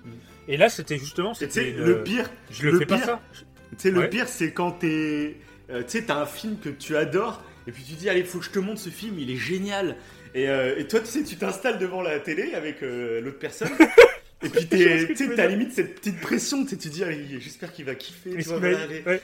Et puis l'autre, il s'en bat les, les steaks, il est sur son téléphone. Mais là, moi, tu sais, je suis en train de transpirer dans ma tête. Je suis là, Et l'autre, il s'endort. c'est horrible. C'est le pire truc. C'est le pire truc. c'est une forme de torture. Ah, une c'est de ça. torture. C'est ça. Mais c'est vrai que, mais- et en fait, ça rejoint en fait ce que tu disais plus ou moins tout à l'heure et que tu vois, j'ai oublié de dire. Mhm. C'est euh, quand tu parlais du fait d'attendre, en fait, que euh, quand t'as l'attente entre deux épisodes et t'as le temps du coup d'en parler aux autres. Ouais. En fait, c'est ça qui est cool en fait dans n'importe quelle passion. Ce qui rend la passion encore plus agréable, c'est de pouvoir le partager. Mhm. Et du coup, c'est un peu ce que tu dis là, quoi. C'est tu partages ta passion et l'autre il, il est ailleurs, ça fait chier, quoi. T'as envie de lui montrer un truc. Et c'est vrai que c'est ça qui était intéressant à l'époque quand t'avais pas justement le, le bin- binge watching, euh, je ne sais plus comment on dit, le binge watching, je sais pas quoi. Bah, euh, du coup, oui, t'as pas ce partage-là, qui pourtant qui est nécessaire, quoi, pour. euh, Aussi, bah après il y a quand même du partage. Par exemple, il y a une saison Bah, série après- qui sort. On va dire que ça partage sur la sa- saison entière. Mais du coup, c'est très spontané. On va en parler une fois, basta, c'est fini, c'est rangé. Alors que moi, j'adore quand ça, la discussion peut, peut Oui. durer plusieurs mois, même quasiment, ou plusieurs au moins. Bah, certaines semaines. théories ne, ne sont plus possibles, comme, comme euh, ce qu'on fait actuellement avec euh, un certain animé. Oui, ou, euh, Oui, clair, tout. ouais. À, à chaque, à chaque fin d'épisode, on se fait un petit. euh, Au début, c'était toi qui me faisais un petit récap, et après, c'était moi. Voilà, ça, c'est un prochain, une prochaine émission. Ouais. Bon, on va leur dire, c'est l'attaque des titans sur Netflix si vous voulez Ouais, commencer cet animé. On fera une émission dessus parce qu'il y a saison 4 qui sort en fin d'année. Donc on fera une émission sur l'attaque des titans parce qu'on a complètement été en adoration devant cet animé. Donc si vous, On vous le conseille. Hein. ouais, si On vous connaissez pas, mais allez-y, c'est la narration est complètement dingue. Mais voilà. Dis- dispo sur Netflix, d'ailleurs. Les deux Mais ouais, c'est. Hmm. Donc après, on passe à un, un passage, comme à chaque fois, tu vois, je passe les scènes, si t'as un truc à dire, ouais, tu, tu le dis, hein, si tu vois, il y a un truc qui te vient. Euh, donc t'as la nuit qui tombe, et euh, t'as Cliff qui va donc rentrer chez lui, Cliff, donc le cascadeur, et on va se rendre compte, on va se rendre compte qu'il vit dans une caravane, près d'un drive-in, et euh, qui vit avec euh, donc son chien qui s'appelle Brandy. Et euh, du coup, c'est assez le contraste est assez saisi- saisissant parce que tu vois bah, Rick qui est acteur qui se plaint presque de sa vie, qui est presque dépressif, qui est alcoolique et tout, et qui vit dans un truc, su- dans un truc sublime. Et on voit euh, Cliff qui est beaucoup plus euh, à la cool, on va dire, et qui vit dans un taudis, quoi. Alors enfin, c'est la doublure de, de Rick et euh, ça. il vit dans un taudis. Et euh, j'ai- trouvé ça euh, assez intéressant, en fait, euh, bah, le contraste en fait, entre les deux. Euh, qui, bah, ils sont amis et Bah, tout, façon, même- ils vivent chacun. Même dans le Ouais. film, je trouve que Tarantino il fait un truc assez cool, c'est que euh, aux yeux du monde, tu vois, dans, dans l'univers du film, aux yeux du monde, c'est euh, c'est DiCaprio en gros qui est, qui est le cowboy, qui est la vraie star, qui est, qui est l'homme fort, etc. Et on se rend compte que finalement, en fait, son cascadeur, c'est lui dans la vraie vie, l'homme fort, le cowboy quasiment. le Ouais. perso de Brad Pitt, c'est limite un cowboy, quoi, tu vois. Ouais. Et c'est ça un que je trouve. contraste entre, Ouais, entre l'image et la réalité, en fait. C'est ça. donnée. et- Dans la Ouais, fiction, vrai. eh ben, c'est DiCaprio la, la star, et, euh, le héros, etc. Alors que dans la vraie vie, on se rend compte que c'est son cascadeur qui est vraiment comme ça, lui, tu vois. Donc c'est ça qui est assez intéressant. Ouais, clairement, clairement. Il y a un truc que j'avais trouvé cool quand, tout bêtement, ils ont montré les drive-in, qui étaient, euh, en fait, à, à l'époque, c'était, euh, c'était réputé partout. Mhm. Bah, pendant le confinement, j'aurais bien aimé qu'il y ait des drive-in, quoi. Des drive-in euh, où bah, tu regardes le cinéma en plein air dans ta voiture. Ah oui, carrément. Je trouve ça génial, quoi. Même pas que Et pendant le confinement, moi, c'est vrai que j'aimerais bien. Mais même, euh, ouais. Bah, j'irais pas Mais voir tout le temps mes films comme ça, hein, mais, mais j'aimerais bien, de temps en temps, là, t'es tranquille, à l'air libre, dehors et tout. euh, j'aimerais bien essayer. C'est vrai qu'on le voit souvent dans les films, parce que ça se faisait beaucoup euh, bah, dans les années 70-80. Ouais. Mais euh, nous, on n'a jamais connu ça, et c'est vrai que c'est un truc. euh, ça doit être sympa, quoi. Bah, clair, clairement, ouais. Et là, ils ont failli le faire, en fait, pendant le confinement. Bah, ils l'ont fait à Cannes. Ils l'ont fait à Cannes. Ah, ils l'ont euh, Sur certains films, ouais, je crois qu'il y a E.T. qui est passé en drive-in comme ça. Et, euh, et donc voilà. Après, je sais pas si ça continue en ce moment, du coup, mais ils l'ont fait quelques petits films à Cannes au moment, au moment parce qu'il y avait le festival de Cannes normalement. Et, donc, Et à- ça a été annulé, du coup. mais- Et après, au niveau du son, ça se passait comment? Je sais pas. Ah bah, à l'époque, alors euh, là à Cannes, je sais pas. Mais à l'époque, en fait, tu te branchais sur une station de radio et t'avais le son qui sortait dans ta voiture. Par tes Ouais, c'est ce que quoi. j'ai- C'est ce que j'avais vu, c'est trop bien, quoi. Parce que là, du coup, ouais, pour le. Bah Après, Euh, c'est juste au niveau de la Covid. batterie de ta bagnole, je sais pas comment ça se passait. parce que soit tout le monde avait le moteur allumé pour, pour la- pas perdre la Oui, batterie, c'est vrai. soit tu, tu niquais ta batterie. Enfin, je sais pas. Mais je crois sais pas qu'il il te prêtait des, ra- des, des radios des fois, non Des postes Ah, peut-être. Ah, bah oui, avec un poste. Oui, oui, oui, oui, tout Il te bêtement. prêtait un poste et du coup tu mettais dans la voiture. Mais là, bon, euh, c'est vrai qu'avec le, le coronavirus, euh, euh, bah du coup, euh, oui, tu pouvais pas. Le mieux c'était de rester enfermé dans ta voiture et de, avec les, les ondes euh, radio, quoi, de, de capter le. Bah, à Cannes, je sais pas comment Le film, fait. quoi. Ouais. Ouais. Et du coup, c'est vrai que j'aurais bien aimé le vivre, ça aussi, ouais. Mhm. Enfin bon, là. Et euh, du coup, après, on passe à une autre scène où euh, on voit du coup Polanski au, euh, et Sharon et, et d'autres d'ailleurs au manoir Playboy. Mhm. Et il y a une scène qui est intéressante. Je me rappelle, on en avait parlé euh, bah, en off Mhm. de cette scène. Je crois que c'est. euh, alors, je sais plus comment ça. Je crois que c'est Sebring. Sebring, en fait, qui est l'ex euh, de Sharon, Mhm. euh, qui attend euh, un faux pas de Polanski, clairement. Et euh, c'est euh, McQueen, je crois, qui explique ça. Steve McQueen. Et ouais, Steve McQueen. Et il explique aussi justement que euh, et c'est un peu, comment dire, un peu particulier hein, le, le fait qu'il dise ça. Il dit que euh, Polanski justement est attiré par les jeunes femmes. Ah ouais? Il dit à ce moment-là dans le truc Ouais, il le dit à ce moment-là. Oui, c'est Dans le Playboy, il dit, euh, ah, je sais plus comment il le sort. Mais Il dit qu'il est attiré. Alors c'est pas, je sais plus comment il le sort. Mhm. Mais c'est bon. Vu ce qu'on sait de Polanski, c'est vrai que ça c'est bizarre. ouais. dit comme ça. Enfin bon. Voilà. Peut-être, ça a peut-être fait. D'ailleurs, oui, ça avait fait. Je crois que c'était euh, une, une euh, l'ex-femme de Polanski. Euh, bon, il en avait plusieurs de femmes, donc je ne sais plus quelle, quelle femme c'est. Mhm. Mais euh, qui, qui avait dit justement que c'était pas très pas très glorieux en fait que Tarantino euh, nage sur euh, cette affaire pour euh, faire du pour faire de l'audience, pour faire un film quoi, en gros. C'est sûr, c'est toujours compliqué. Hein. euh, se servir d'un fait Bah, c'est- divers pour faire un film, c'est vrai que c'est. Parce que genre là, il... Tel quel. Ouais, mais genre là, Ouais. bientôt, il y a TF1 qui va reprendre l'affaire du petit Grégory en fiction. C'est toujours assez gênant, je trouve. euh, parce que par exemple, l'autre fois, il y avait un docu-fiction, euh, Xavier Dupont de Ligonnès sur M6, où ils ont, Mhm. ils ont pris un acteur qui est. qui- enfin, des acteurs et des actrices qui ont joué les rôles de la famille, etc.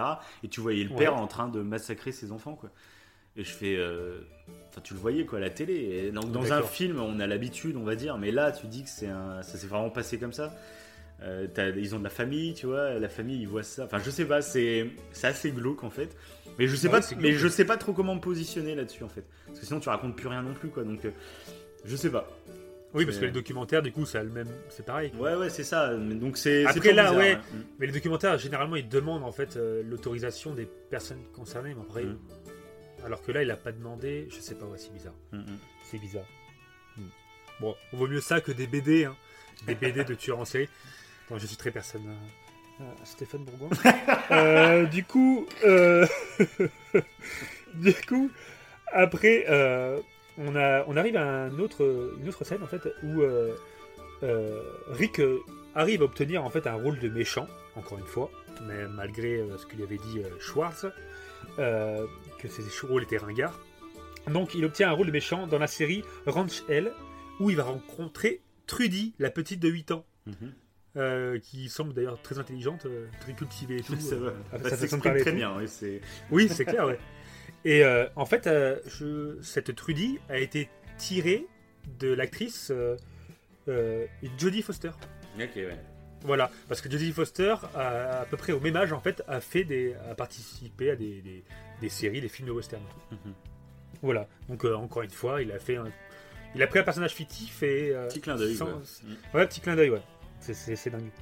Et du coup, ce qui est drôle, c'est que pendant le tournage, en fait, euh, de cette scène, du coup, euh, on voit qu'il explique à Trudy, euh, il pleure devant son livre. Bah, je trouve que ouais, il il lit joue super bien, là, DiCaprio. Il joue trop bien, En ouais. plus, c'est un- Ah, c'est une sorte de plan séquence un peu. La caméra elle est posée, Ah, et puis ça ouais. tourne. Donc c'est super intéressant. Et, et pendant le tournage, bah, c'est là qu'il va perdre ses répliques. Et du coup, j'adore cette scène. Parce qu'il va perdre ses répliques, donc il va se rendre compte qu'il, qu'il- à cause de l'alcool, hein, parce qu'il boit, et du coup, euh, il boit parce qu'il est pas bien, et du coup, vu qu'il boit, bah, ça l'empêche en fait d'apprendre ses répliques. En fait, c'est un cercle vicieux, quoi. C'est de pire en pire, quoi. Ça le- le- l'enfonce dans la dépression. Et, euh, et du coup, ce qui est cool, enfin, ce que je trouve cool, c'est qu'entre temps, il va faire une scène dans la caravane que je trouve sublime, où euh, il va s'insulter presque. Il va se, il va se, quand il est dans la caravane, il va se gueuler dessus, Mm. il va dire que c'est un bourrien, etc. Et tout. Et apparemment, cette scène est une scène totalement improvisée. Et c'est Ouais, j'ai euh, entendu parler. Ouais. ouais. voilà, et, et pour moi, c'est une des scènes que je, que je trouve génialissime. Parce qu'il joue trop bien la personne qui, euh, qui tellement euh, est en état euh, de se dire qu'il est au bout, du, enfin, au bout de sa vie, qui semble incompétent en, en rien et tout. Il, il le joue parfaitement bien. Je trouve que ça doit être compliqué, je trouve, pour quelqu'un qui a réussi, euh, qui commence à voir en fait que, on va dire, la mode euh, change, et du coup, il arrive, il arrive pas à suivre. Tu vois, ça doit être vachement dur. Euh, bon, Oui, on va pas plaindre oui vrai. tous- tous ces gens, mais parce qu'ils ont quand même réussi avant. Donc bon, il y a plus dur dans la vie, on va dire. Mais euh, c'est vrai que psychologiquement, ça doit être compliqué de d'avoir eu tellement confiance en soi, je pense, et reçu tellement d'amour, et que d'un coup, eh ben, en fait, on voit la vague en train de partir, et puis nous, on reste euh, sur le bord de la plage.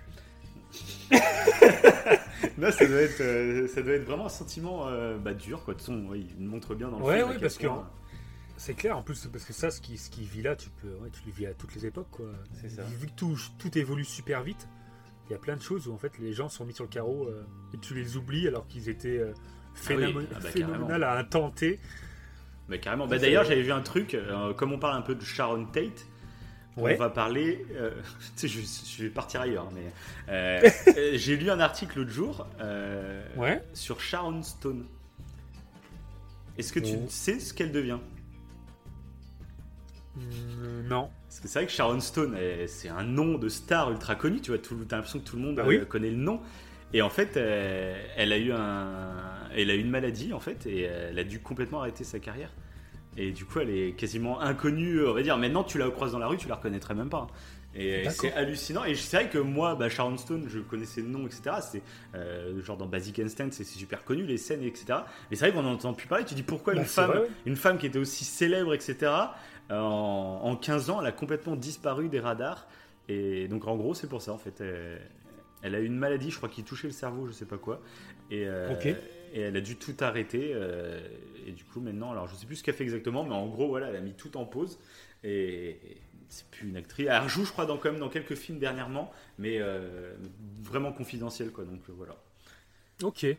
C'est super triste, quoi. Voilà. Ouais. Oui, c'était la petite touche euh, déprimante du podcast. La petite touche nostalgique. Non, j'y ai pensé, bah, comme tu parlais de ça, et comme il y avait un rapport avec Sharon et Sharon. Bah c'est ça, tout à voilà, fait. Bah. C'est exactement. Ouais, l'exemple est parfait entre Sharon Tate, euh, voilà tout. Non, mais c'est parfait. Mais qui a fait. euh, c'est parfait. Alors.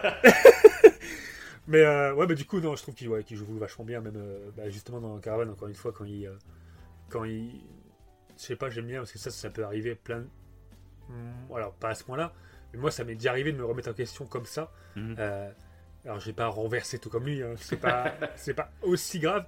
Mais euh, des fois, tu te sens, euh, à un moment de ta vie, euh, tu sens que bah, t'es, t'es paumé à ta forme et tu, et tu, bah, tu t'autocritiques, quoi. Mais c'est super néfaste de faire ça. De faire ce qu'il fait, en fait, dans le film. Ah bah c'est oui, c'est un cercle vicieux, c'est un cercle vicieux de toute façon. C'est ça. Parce qu'en fait, il- il fait pas la séparation entre ce qu'il est, l'individu, sa Mhm. personnalité, et euh, son métier.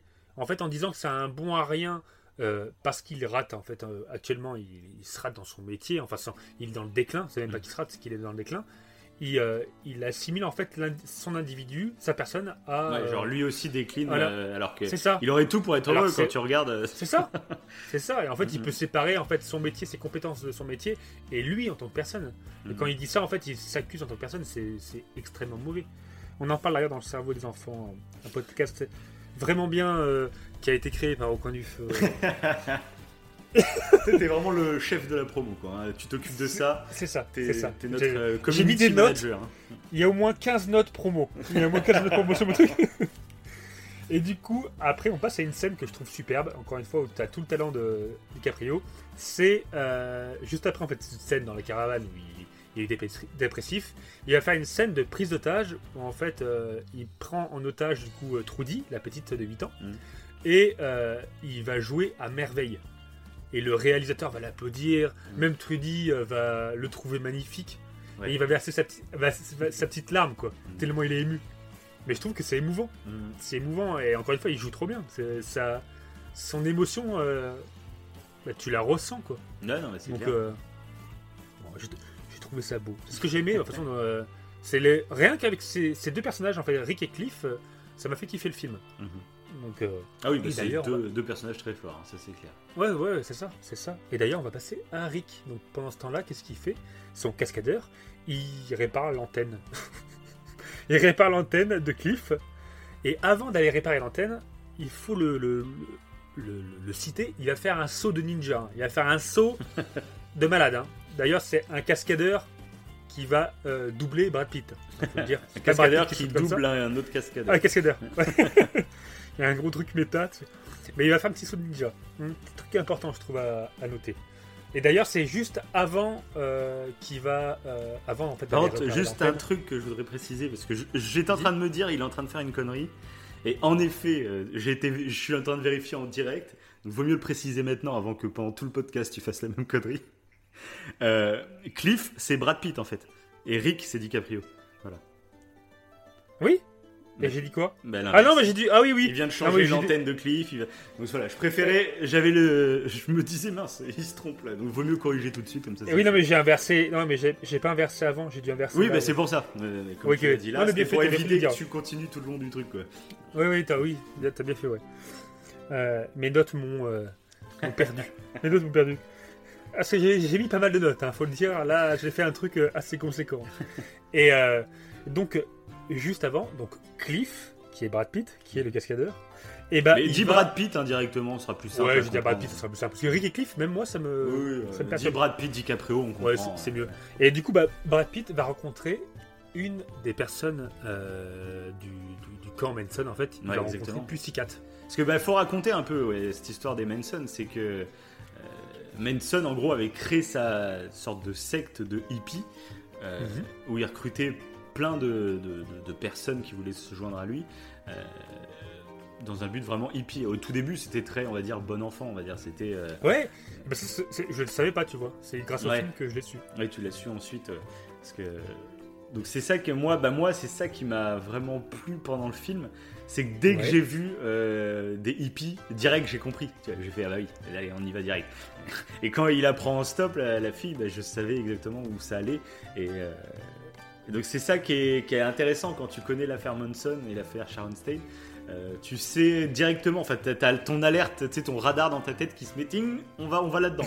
et ça, ça, par contre, j'ai vraiment apprécié pour le coup. Parce que c'est plutôt bien foutu. Alors, il y a plein de petits euh, arrangements avec la réalité, comme il a fait tout le long du film, euh, concernant cette famille, on va dire. Mais globalement, ça nous présente un peu l'esprit qu'il y avait dans cette secte, quoi. Ok. Ok, bah, c'est. euh, euh, bah, même là, tu vois, il a réarrangé parce que Pussycat, elle est- enfin, elle n'existe pas. Oui, euh, Apparemment, oui. il s'est- c'est- il s'est inspiré de plusieurs personnes. oui, voilà, c'est ça. inspiré de plusieurs. Mm. Ouais, donc. bon. Et, et du coup, d'ailleurs, tu parlais de Benson, bah, justement, en fait, à ce moment-là, quand il répare l'antenne, il va voir dans la maison en fait bah, de Sharon et de Polanski, il va voir un mec qui ressemble très pour très à Manson. D'ailleurs, qui est le même acteur que euh, Dans euh, le. Manson. Non, mais de toute façon, c'est ouais. euh, Charles Manson qui Oui, c'est là. Donc ça, pareil, c'est le premier truc moi qui m'a fait aussi tilt. Je me, Ouais. suis, je me suis dit, là, ça c'est faux. Euh, Charles Manson n'était jamais allé euh, rendre visite à Sharon Tate comme ça.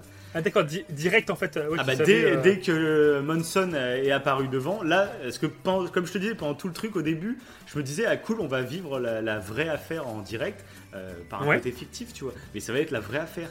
Et dès que, c'est à ce moment-là où Manson, il est arrivé devant la maison, que je me suis dit, ah, oula, donc ça c'est complètement faux. Parce que justement, c'est assez connu, on va dire, que à la base, euh, la secte de Manson, quand ils, ils ont assassiné Sharon Tate, ils allaient dans cette maison, mais en ne sachant pas que c'était Sharon Tate. Ils pensaient que c'était en- encore les anciens propriétaires, en fait. mhm. Donc là, le voir, de voir euh, Manson, et en plus qui demande qui c'est qui habite ici, et que l'autre lui répond que c'est euh, Sharon Tate, Polanski et tout, bah du coup, là, directement, ça... C'est assez... Ça m'avait un peu dérangé, justement, parce que là, c'est... Ça remet en cause tout le crime, en fait. Il serait jamais... Ouais. Il serait sûrement pas allé dans cette baraque-là, du coup, enfin, tu vois...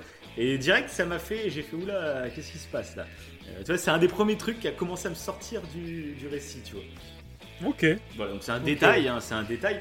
Mais euh, voilà. Et par contre, j'ai adoré le Oui. fait euh, que Manson, en fait, soit. On le voit en petit caméo comme ça.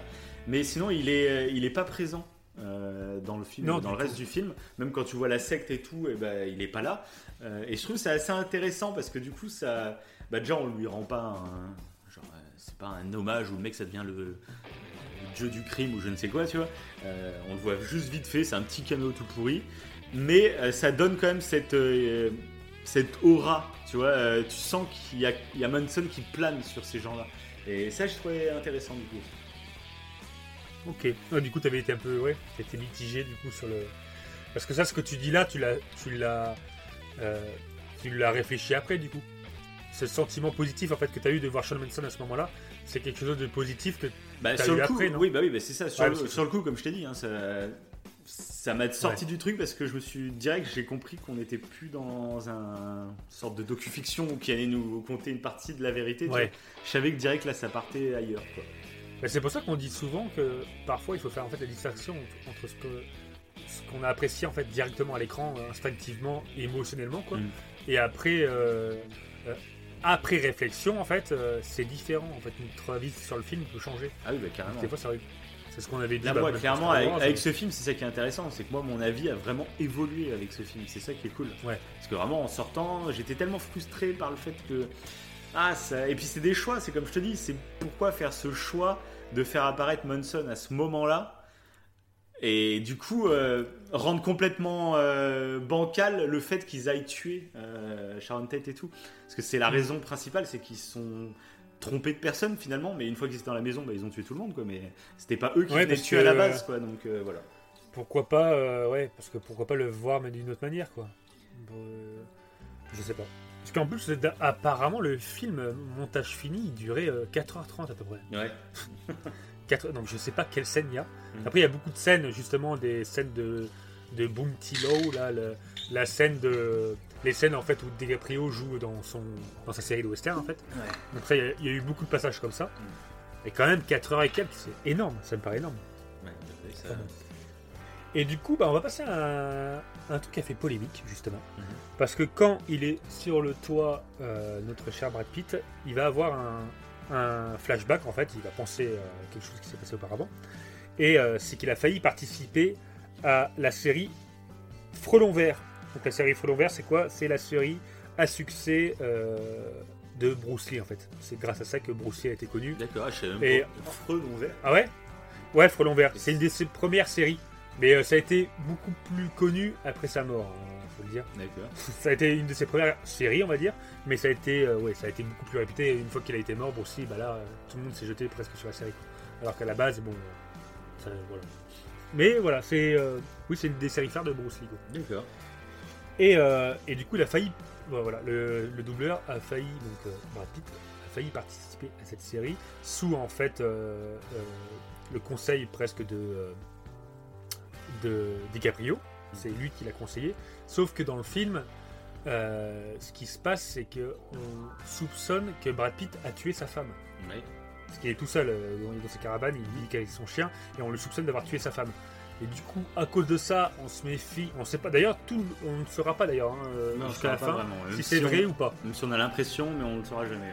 ouais. Ouais, on ne saura jamais. Ouais. Et euh, du coup, ce qui va se passer, c'est que déjà, on, on a de gros soupçons sur lui. Et ce qui va se passer, c'est qu'il va se euh, friter euh, légèrement avec un des acteurs importants de la série Frelon Vert, qui est donc Bruce Lee. Et c'est cette scène qui a fait donc polémique. Ouais. Voilà, voilà. Et donc, bon, euh, alors moi, personnellement, j'aime beaucoup Bruce Lee. Mhm. Ça, y a pas de souci. Même j'a- j'adore ce qu'il a fait, Bruce Lee. Pour moi, c'est un des mecs en termes de, de développement personnel lié aux arts martiaux. Bah, c'est un exemple. hein, euh, c'est pour plein de monde, quoi. Et donc, j'adore. Mais pour- pour- du coup, euh, je trouve que la polémique, euh, elle n'est pas légitime. Parce que oui, il paraît donc arrogant, Mhm. clairement, parce qu'il dit ouais moi Mohamed Ali euh, euh, je peux l'avoir euh, en un seul coup ou je ne sais quoi. Mhm. Et, et du coup c'est pour ça qu'en fait Brad Pitt va le, le défier. Et ce qui va se passer, c'est qu'en le défiant, bah, euh, d'abord euh, Bruce Lee va l'envoyer contre la voiture, et après Brad Pitt va du coup euh, comprendre comment il fait ses coups de pied et quand Bruce Lee va réussir de lui donner un coup de pied, ce qu'il va faire c'est que Bruce Lee en fait va réussir à attraper son pied et le balancer contre la voiture, une sorte de vengeance. Et après ça va ça va être un gros ça va partir en combat où Bruce Lee va essayer de l'attaquer et Brad Pitt va se défendre. Du coup assez kiffant d'ailleurs, j'ai bien kiffé ce moment. et d'ailleurs ça a été vite arrêté. Euh, et puis il s'est fait virer du coup à ce moment-là. C'est pour ça qu'il allait réparer l'antenne de DiCaprio. Ouais. Mais euh, du coup, j'ai trouvé qu'en fait le combat était plutôt égalitaire. Ils étaient sur le même pied d'égalité. Et euh, c'est pour ça que je disais que c'était intéressant en fait qu'on voit qu'il très rapidement qui fait un petit saut de ninja pour aller réparer l'antenne, ce qui prouve en fait que le mec a des compétences martiales, plus ou moins. Et du coup, le fait qu'il résiste à Bruce Lee, même si on ne sait pas quel, quel est le- réellement le gagnant à la fin, moi ça m'a pas gêné. En fait, j'ai pas trouvé ça euh, à faire polémique quoi. Bah moi, moi si, moi je me rappelle. euh, euh, Ouais, c'est pas, c'est pas polémique. Moi, je m'en- clairement, je m'en fous. Moi, Bruce Lee, euh, c'est pas mon délire. Je, m'en fous, mais j'arrive à Ouais. comprendre. euh, que ce soit pour des fans ou encore bah, la famille tu vois, de Bruce Lee, etc., euh, il passe clairement pour un guignol. Euh, moi, pour moi, qui connais pas beaucoup Bruce Lee, hein, enfin je le connais, mais vite fait quoi. Euh, pour moi, il passait pour un guignol, clairement. Dans le film, il passe pour un, un gros arrogant qui se la pète et qui se fait mettre Mhm. un peu à l'amende par Bruce Lee, euh, par euh, Brad Pitt. Brad Alors, Pitt. il se met, comme tu dis, c'est plus un égalité parce qu'il n'y a pas vraiment de gagnant. Mais clairement, quand il y a un mec qui est arrogant comme ça et qu'au final l'autre en face arrive à le, à le foutre contre une portière comme ça, limite, moi j'ai trouvé que Brad Pitt était sorti gagnant du duel, tu vois. Et du coup, c'est pas que. Que ça descend Bruce Lee. Voilà, c'est Ouais. pas que je voudrais que je, je ferai polémique moi aussi, je m'en fous, mais je peux comprendre euh, que ça puisse faire polémique. Après bon, il y a polémique et polémique, quoi. C'est pas non plus l'affaire nationale. Mais oui, mais après, en plus, euh, euh, je pense que ça en serait resté là, sur Bruce Lee. Mhm. Je pourrais comprendre, mais sauf qu'en fait, sur la suite du film, on va voir que Bruce Lee euh, a, a d'autres scènes, en fait. Mhm. Et du coup, il passe pas pour un mec totalement débile, Oui, il oui, passe pour un mec qui est pédagogue. Mais, mais tu es bien au courant qu'aujourd'hui, on tire certains morceaux de leur contexte pour leur faire dire ce qu'on veut. T'es au courant de, ça tu- Ah oui, je pense que tu parles de quelqu'un en particulier. Non, je parle dans, en règle générale, c'est souvent le oui, cas. oui, euh, non, mais oui. Oui, c'est vrai. On va soustraire une phrase ou un moment euh, de son contexte pour, euh, Oui, faire dire ça. quelque chose, alors que quand on regarde dans le contexte global, généralement, euh, c'est beaucoup plus nuancé. Voilà. Bah, ce qui, oui, parce que clairement, ce qui a peut-être monté cette polémique, c'est le fait que la fille de euh, Bruce Lee a trouvé ça euh, honteux. Ouais, Tarantino lui a répondu que il, il- il montrait la réalité. Et ce qui est intéressant, c'est que moi, du coup, j'ai l'interview euh, du euh, frère de Bruce Lee. voilà. Mhm. Voilà. Et euh, lui, alors j'ai la réponse à côté de moi. Euh, clairement, il a dit. euh, en fait, on lui a posé la question pourquoi Tarantino s'est-il attaqué ainsi à un mythe En gros, Mhm. Ça, c'était la question euh, du journaliste. Et lui, il a répondu que justement parce que Bruce Lee est devenu une légende après sa mort mystérieuse. Oui, parce que pour le frère de Bruce Lee, c'est pas une mort naturelle. Mhm. Voilà. Donc ça, je ne sais pas. Enfin, je, je me, je me penche, je ne dis rien là-dessus. Et donc Bruce Lee est une icône et Quentin Tarantino s'amuse en le présentant dans un habit commun et ridicule, mais c'est son habit un peu de, du frelon vert quoi. Celui du jeune arriviste qu'il était certainement malgré tout un peu. Voilà, ça c'est les phrases du la phrase du frère de Bruce Lee. Mhm. Euh, et en fait Tarantino appuie là où ça fait mal et euh, surtout pour les fans en fait, car Ouais, il ouais. veut choquer Mhm. et ça marche. Et ça marche parce que voilà. Mais euh, de tout l'interview, en fait, euh, on se rend compte qu'à à ce début-là, en fait, Bruce Lee un peu- était un peu comme ça. Et, euh, mais après, il faisait ça aussi avec beaucoup d'humour. Mais il était quand même assez arrogant, ça faisait partie du personnage. Et après, et ce qu'il dit en fait par rapport à Mohamed- Ali, qui pourrait le vaincre en un seul coup de poing, et ben il l'a dit directement à Mohamed Ali. Mhm. Alors, selon les dires du frère de Bruce Lee, eh ben, justement, euh, il aurait défié Mohamed Ali dans un restaurant et il lui aurait dit, mais c'était sur le ton de l'humour après. Ouais, c'était pas sur ça. le ton de la- de l'arrogance, hein, comme on ça. peut le voir dans le film. Voilà, c'était différent. Mais il, avait, il a dit à Mohamed Ali, parce qu'il il était euh, admiratif de, Mo- de Mohamed Ali, et il avait dit, moi, avec un coup de poing, je peux te mettre KO. Et Mohamed Ali, il, a- il rigolait, il avait commencé à faire un jeu de jambes euh, pour le dire, vas-y, on se la met, machin. Ouais, ouais. Mais surtout sur le ton de, sur le ton de l'humour. Mhm. Et même après, apparemment, à ce moment-là, euh, Bruce Lee, alors je sais pas si c'est vrai, aurait fait sa technique fameuse du poing, là, du coup de poing un peu euh, Wing Chun, là, Mhm. où euh, à courte distance, il donne un gros coup de poing au niveau du ventre et ça fait reculer les personnes. Je pense que tu as déjà vu ce, Ouais, peut-être ouais. une scène de Bruce, voilà. On le voit d'ailleurs dans les mangas, ça souvent, ce Mhm. petit coup un peu euh, fatal. Et il aurait fait reculer Mohamed Ali de plusieurs mètres. Plusieurs mètres carrément. À 40 Ah ouais, mètres. 40 mètres, il a cassé 4 à peu murs. près. ah, c'est vraiment un manga. C'est vraiment un manga. Alors, et pas, Mohamed, Ali aurait été surpris. Est-ce que c'est vrai? Je ne sais pas. hein. Mais bon, voilà. C'est- marrant, quoi. Mais oui, il était assez, euh, euh, comment dire, assez provocateur, quoi. Et c'était surtout ses débuts. Et il a, Bruce Lee a vraiment changé en fait quand il a été immobilisé à cause d'un mal de dos, parce qu'il faisait beaucoup de préparation physique, ce qui fait partie des arts martiaux de toute façon. Quand tu fais des arts martiaux, c'est bien de faire de la prépa physique. Enfin bref, c'est- allez écouter le podcast art martial pour ça. Euh, petite pro- petite promo encore placée. Mais du coup, euh, ouais, à cause de son mal de dos, il a été immobilisé. Et c'est à ce moment-là qu'il s'est renseigné un peu sur la spiritualité des arts martiaux, etc. Et qu'il a été beaucoup plus dans la philosophie et le développement personnel. Et à ce moment-là, il a un peu changé un peu son état d'esprit aussi. Mhm. Il était beaucoup plus sage en fait après ça. Après, c'est souvent de façon après des, malheureusement après des accidents ou des choses dans la vie euh, graves parfois que, que- Non, ça s'agit, Ouais, ah bah, c'est clair. ouais voilà c'est ça, c'est ça. Voilà bon c'était une petite parenthèse sur euh, sur ça euh, voilà. Ouais, bah, c'est super intéressant. Une grosse, enfin une grosse parenthèse, une grosse.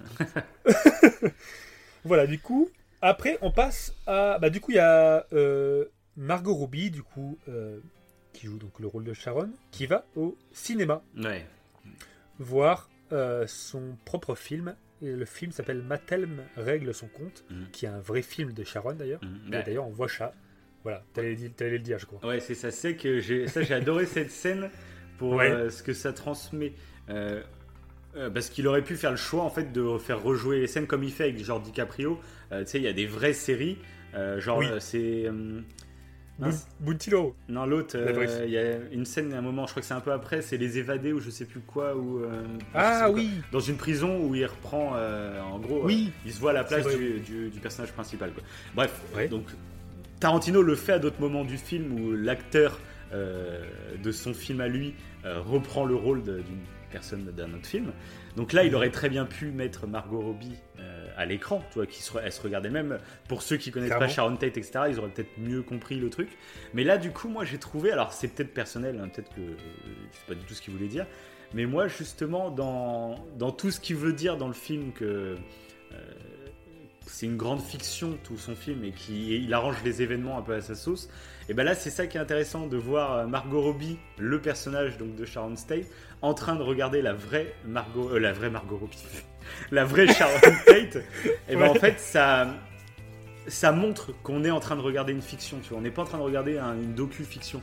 On regarde une fiction et il y a le personnage de fiction qui regarde la vraie fiction. Tu vois. Je sais pas si je me fais comprendre. Si, si, si.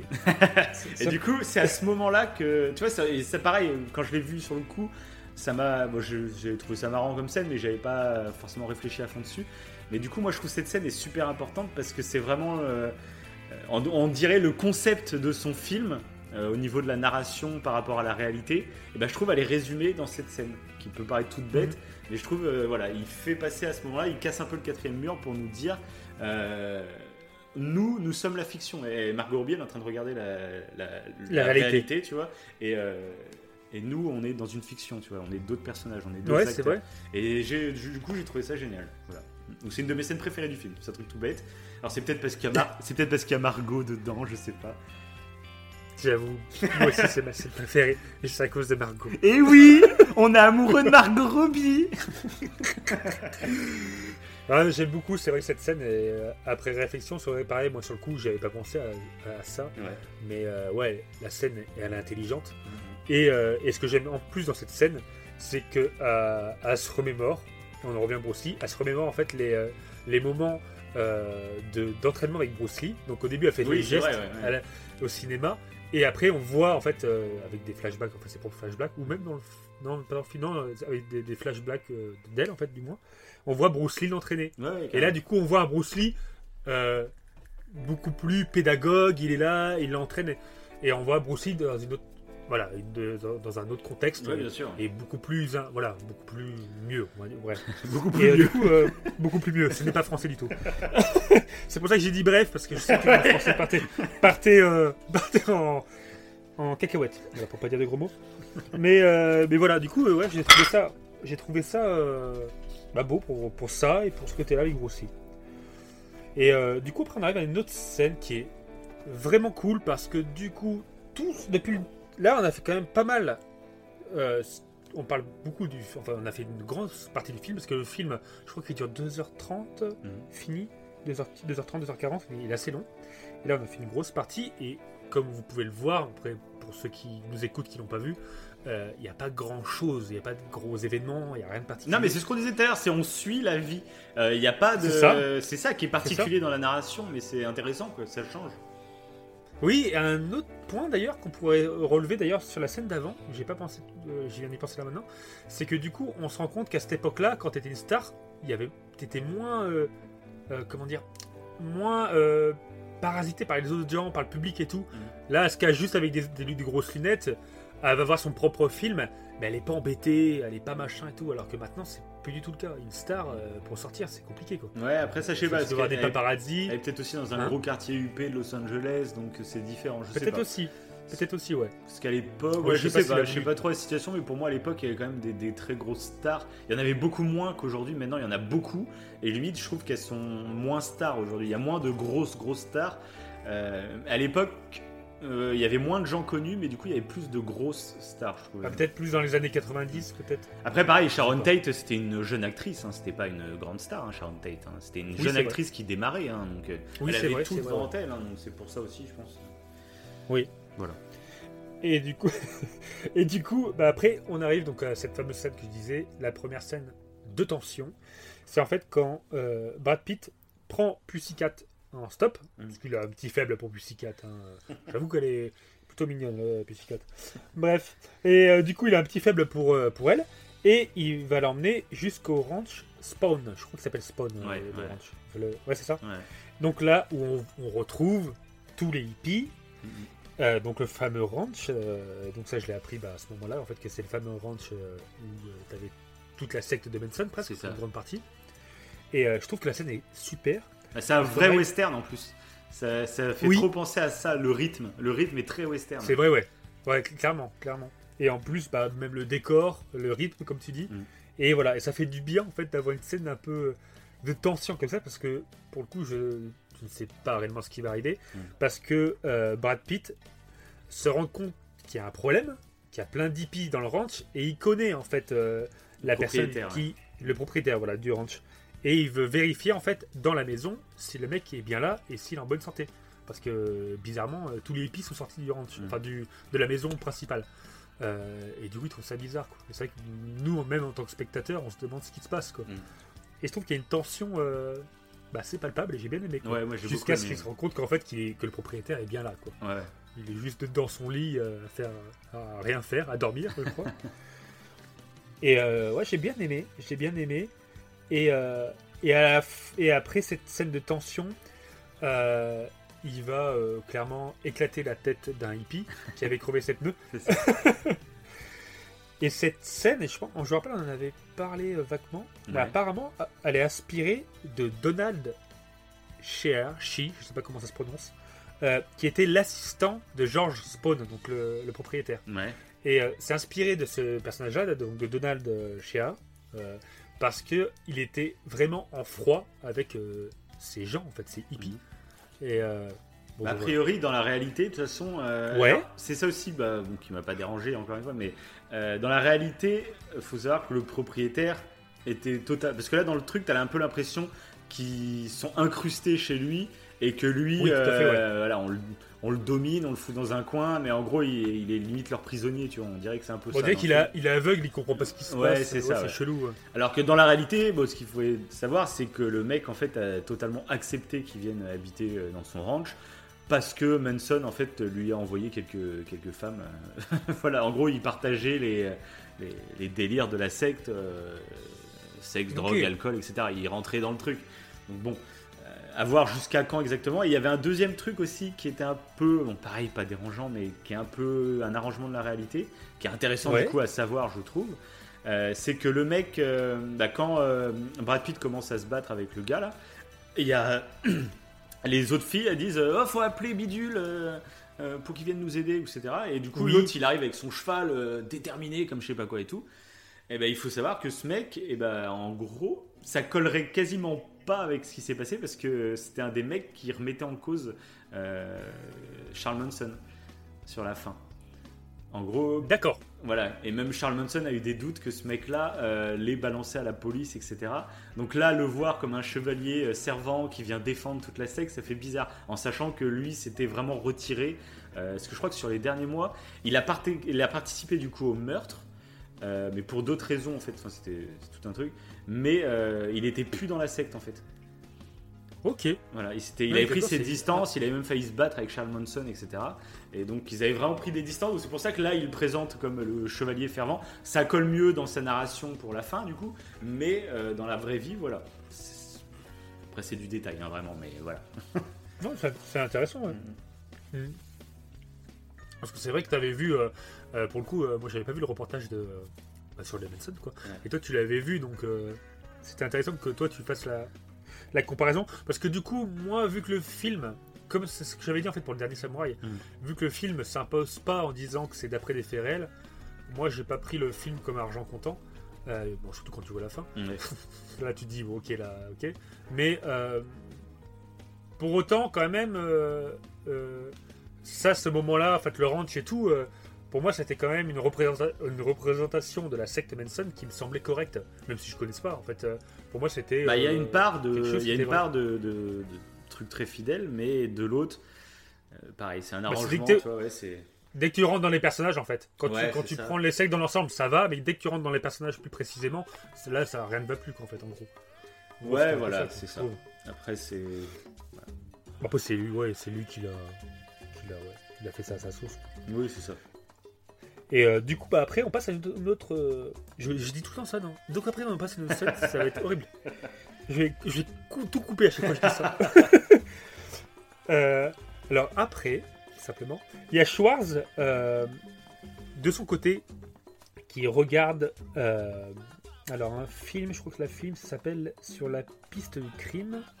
Et euh, Rick et Cliff, de leur côté, donc Brad et euh, DiCaprio, euh, eux, de, de leur côté, en fait, chez eux, euh, euh, chez DiCaprio, regardent aussi le même film. Mm. Et c'est euh, et c'est à ce moment que Schwartz, en fait, sans le, on va dire, l'approbation de DiCaprio, il va quand même appeler Sergio Corbucci, donc la personne qu'on avait citée au début, Mm. le réalisateur de western spaghetti, donc de western italien, pour lui dire que voilà, j'ai trouvé un mec pour toi. Voilà. Donc euh, sans l'approbation de DiCaprio. Et ce qui va se passer, c'est que six mois plus tard, bah, en fait, euh, ça a extrêmement bien marché pour, euh, pour DiCaprio. Il est, je crois qu'on le voit, on le voit riche, on le voit marié. On apprend qu'il va se séparer donc de son doubleur parce qu'il a plus besoin de lui malheureusement. Euh, D'ailleurs, c'est un métier que je, que je voulais faire, un cascadeur. Ah bah, ça, tous les gamins quasiment. C'était plus, plus comment dire, plus faisable que paléontologue à, au moment où je, je pense à C'est tout. vrai.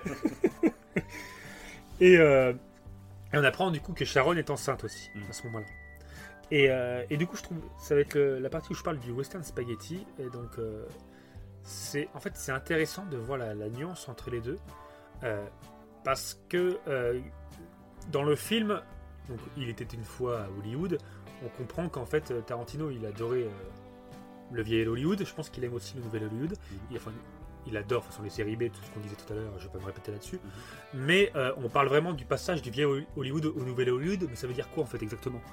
Et euh, ce qui se passe, c'est qu'en fait, pendant ce qu'on appelle le vieil Hollywood, il y avait ce qu'on appelle le code A. Je sais pas si ça se prononce comme ça. Et c'était un code qui, du coup, retirait plein de thèmes qui étaient considérés comme tabous. Dans, genre tout ce qui était lié à la corruption des pouvoirs politiques, tout ce qui était lié à la sexualité, tout ce qui était lié à la violence, le massacre des Indiens, tout ça, Mhm. c'était interdit. Mhm. C'était, fallait pas le mettre dans les films américains, quoi. Et en fait, à, à partir de 1970, en fait, euh, euh, bah, à partir de 60 1969-70, à l'époque où se passe en fait le film de Tarantino, Mhm. euh, c'est là que le code A euh, c'est fini et euh, que du coup maintenant c'est bon, on lève les tabous et on peut faire des films qui sont plus violents et tout. D'ailleurs, les films de série B sont souvent euh, décrits comme violents, euh, comme assez euh, sexués. De- voilà, sexuellement c'est assez explicite, quoi. Mhm. Voilà, c'est assez clair. C'est lié un peu à cet, cet événement-là. D'accord. Et le, et le western spaghetti, du coup, j'ai trouvé ça super intéressant parce que ça, c'était du coup, c'était en Italie, ça n'avait pas, les- ça avait pas les mêmes restrictions qu'à Hollywood avec ce fameux code E. Mhm. Et euh, lui, euh, DiCaprio, au début, il critiquait ça, alors qu'en fait, j'ai trouvé ça réellement intéressant. Mais le western spaghetti, moi, je le voyais euh, comme un truc juste violent, extrêmement gore. C'est tout. Tu vois, je, pour moi, le western spaghetti, c'est le, we- le western gore. Je le voyais que comme ça. Ouais. Comme, euh, bah, comme ce qu'on voit dans Tarantino, à chaque fois, il fait des trucs assez violents et assez gore. Mhm. Et pour moi, son influence du western spaghetti dans ses films, il y avait le côté western évidemment, un peu classique, et le côté très gore. Mais non, en fait, euh, le, le côté série B en fait. Mais le côté, en fait, le western spaghetti, euh, ce qui est super intéressant, c'est que contrairement au western américain, c'était pas manichéen, pas du tout. Euh, et c'est ça qui était assez intéressant en fait par rapport à l'Amérique, c'est que du coup les, les Indiens et les cowboys étaient représentés de la même façon, alors que dans les westerns américains, bah, les cowboys c'était les grands gentils et les Indiens bah, c'était les méchants quoi. Voilà. Alors que dans le western italien, euh, non, C'est plus nuancé. il pas, alors, beaucoup plus ouais. Mm. T'avais pas euh, euh, les Indiens pouvaient être aussi violents que les cowboys et les cowboys pareil. Et même les cowboys c'était limite parodique parce que c'était un peu le l'image du anti-héros parce que euh, ils étaient violents, ils se laissaient aller à leurs pulsions. C'était pas du tout le cowboy héroïque, Don Juan qu'on voyait dans le western américain. Mhm. Il y, a vraiment, il y avait vraiment une différence entre les deux. Bah, tu m'étonnes. Et je trouve, et je trouve ça. Bah, c'est d'où, en fait. bah, d'où en fait l'importance en fait euh, de pas avoir de monopole euh, culturel. Euh, c'est-à-dire que il y a besoin en fait Mm. d'avoir d'autres visions, même d'autres visions dans le monde d'une même histoire, parce que même les, les Américains, je pense, ne s'en rendaient peut-être pas forcément compte et ils avaient que, que leur point de vue, tu vois. Et du coup, euh, c'est ça qui est intéressant, donc de voir que là, rien qu'avec Ouais. le western, de voir que c'est intéressant et de voir, et se rendre compte que le western spaghetti finalement est beaucoup plus crédible dans la réalité que, C'est ça. que- que le ça. hollywoodien de l'époque. Et ce qui est marrant, bah, c'est que même DiCaprio, au début euh, de- du, du film, il, il critique ce western-là en disant que c'est un truc de série B, que c'est Oui, pour les losers. Oui, bah oui. alors qu'en fait c'est bah, c'est beaucoup plus intelligent quoi.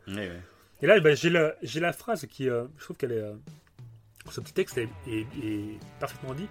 Ils disent que tout d'abord le western spaghetti ça dépasse donc le schéma le schéma manichéen récurrent dans les westerns pour mettre en scène des personnages bien plus complexes et il ne s'agit pas d'une lutte unilatérale des gentils cow-boys blancs, chevaleresques et irréprochables contre les Indiens sauvages et primitifs ou les terribles bandits mexicains.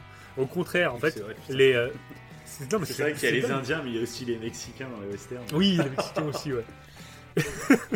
et ils disent au contraire, les protagonistes des western spaghetti ont tout de l'anti-héros. Ils sont misogynes, ils sont mal rasés, ils sont cyniques, ils sont égoïstes et ils sont euh, prompts à dégainer pour n'importe quoi, juste pour l'argent en fait. Et je trouve ça, euh, voilà. Je trouve que voilà, ça dépeint la, la réalité quoi. Voilà, un- Ouais, et puis c'est important parce que nous, tu sais, on l'a déjà dit dans nos podcasts, mais on trouve que le cinéma, beaucoup le voient juste comme un simple divertissement, etc. Mais faut faire vraiment attention, le cinéma euh, impacte la vraie vie dans nos façons de penser. On a des représentations de même de population, de personnages, de, métiers, etc. euh, qui sont totalement euh, inconsciemment, hein, mais sont totalement dirigés par des films qu'on a vus, des films ou des séries qu'on a vus. Bah Et donc, c'est important qu'il y ait cette responsabilité chez les scénaristes, etc. euh, D'avoir une représentation, je trouve, assez nuancée. Parce que sinon, c'est. Enfin, il y a tellement de clichés qui sont dus à des films et les gens ne s'en rendent même pas compte. Ils pensent telle ou telle chose de telle ou telle personne ou groupe de personnes parce qu'ils l'ont vu dans des films. Et souvent, c'est le Mm. cas, quoi. Et de toute façon, il y avait beaucoup de propagande qui ont été faite à l'époque. À l'époque, tu te rappelles, quand on était plus jeune, tous les méchants dans les films américains, c'était des Russes. à chaque fois, Oui, le méchant, c'était. Oh, je suis le méchant. C'est. Et c'est de la propagande de fou, quoi. Et le C'est- gros climat de guerre froide dans les films. oui, non, mais c'est clair. c'est- C'est- c'est- Il faut faire c'est attention à ça. Et c'est pour ça que nous, on soutient pas mal euh, les mouvements, justement, de euh, d'introduire de tout le monde en fait dans les films. Qui est... Il y en a beaucoup qui râlent Oui. dès qu'il y a, euh, je sais pas, il y a un couple homo ou dès qu'il y a un black ou un arabe dans une série. Il y en a qui vont partir dans des guerres. Enfin, c'est surtout c'est des de base, les mecs sont, sont cramés du cerveau, mais en plus, nous, on trouve ça important. Alors, des fois, oui, ça peut faire un peu genre. euh, euh, Il y en a qui retournent le truc en disant Bah non, justement, c'est raciste de mettre tel ou tel. Genre, c'est un quota qu'il faut respecter, etc. Mais nous, on trouve que c'est important, en fait, finalement, ce sorte de quota. euh, parce que ça apporte vraiment quelque chose dans l'inconscient des gens. Euh, Oui. Il faut que les gens euh, se mélangent et vivent ensemble. Et du coup, c'est en faisant des choses comme ça qu'on l'intègre inconsciemment, en fait. Et, euh, et voilà, moi je trouve ça important. Bah oui, mais- et voilà. Bah oui, parce que si tu respectes le quota, le quota, j'allais dire. Enfin, si, si tu, tu dis que tu as un quota à faire de personnages pour, pour montrer que qu'on est tous pareils, voilà, qu'il n'y a pas des gens, enfin, voilà, Mhm. euh, que bêtement que les homos et les hétéros, bah, ils, ils ont le même cerveau. hein. Oui, c'est ça. Si Non, ça, on des s'était fait la réflexion l'autre fois. euh, bah, c'était pour. euh, c'était dans Casa des Papel. Ah, Euh, là, dans. Casa des Papel, en fait, il y a un personnage trans.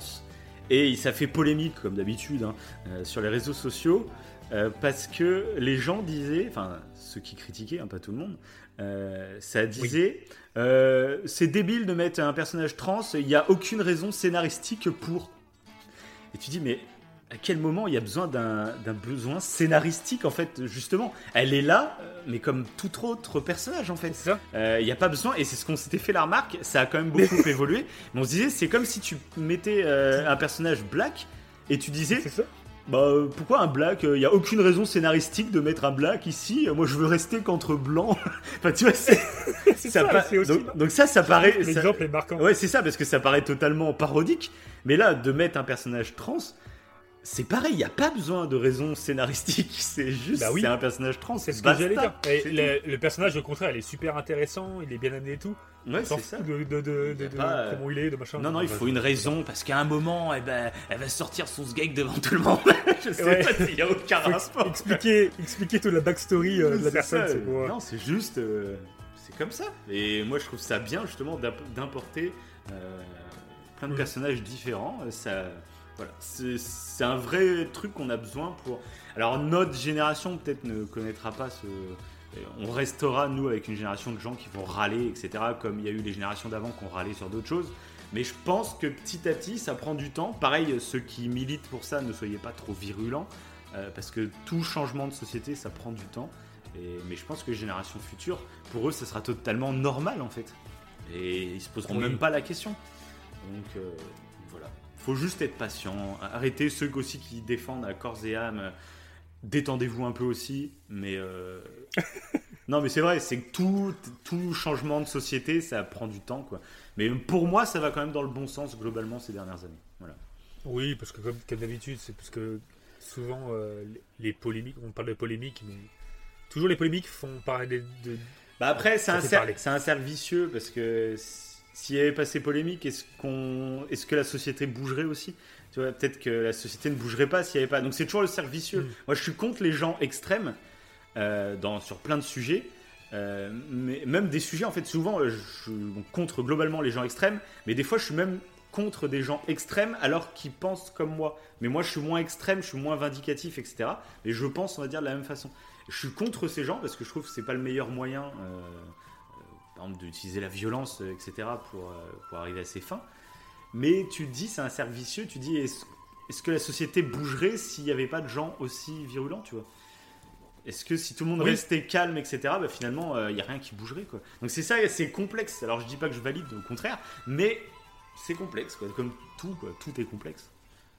Voilà. Voilà. C'est exactement ce que montrent les, west- les western spaghetti. Voilà, exactement. Tout ça pour ça.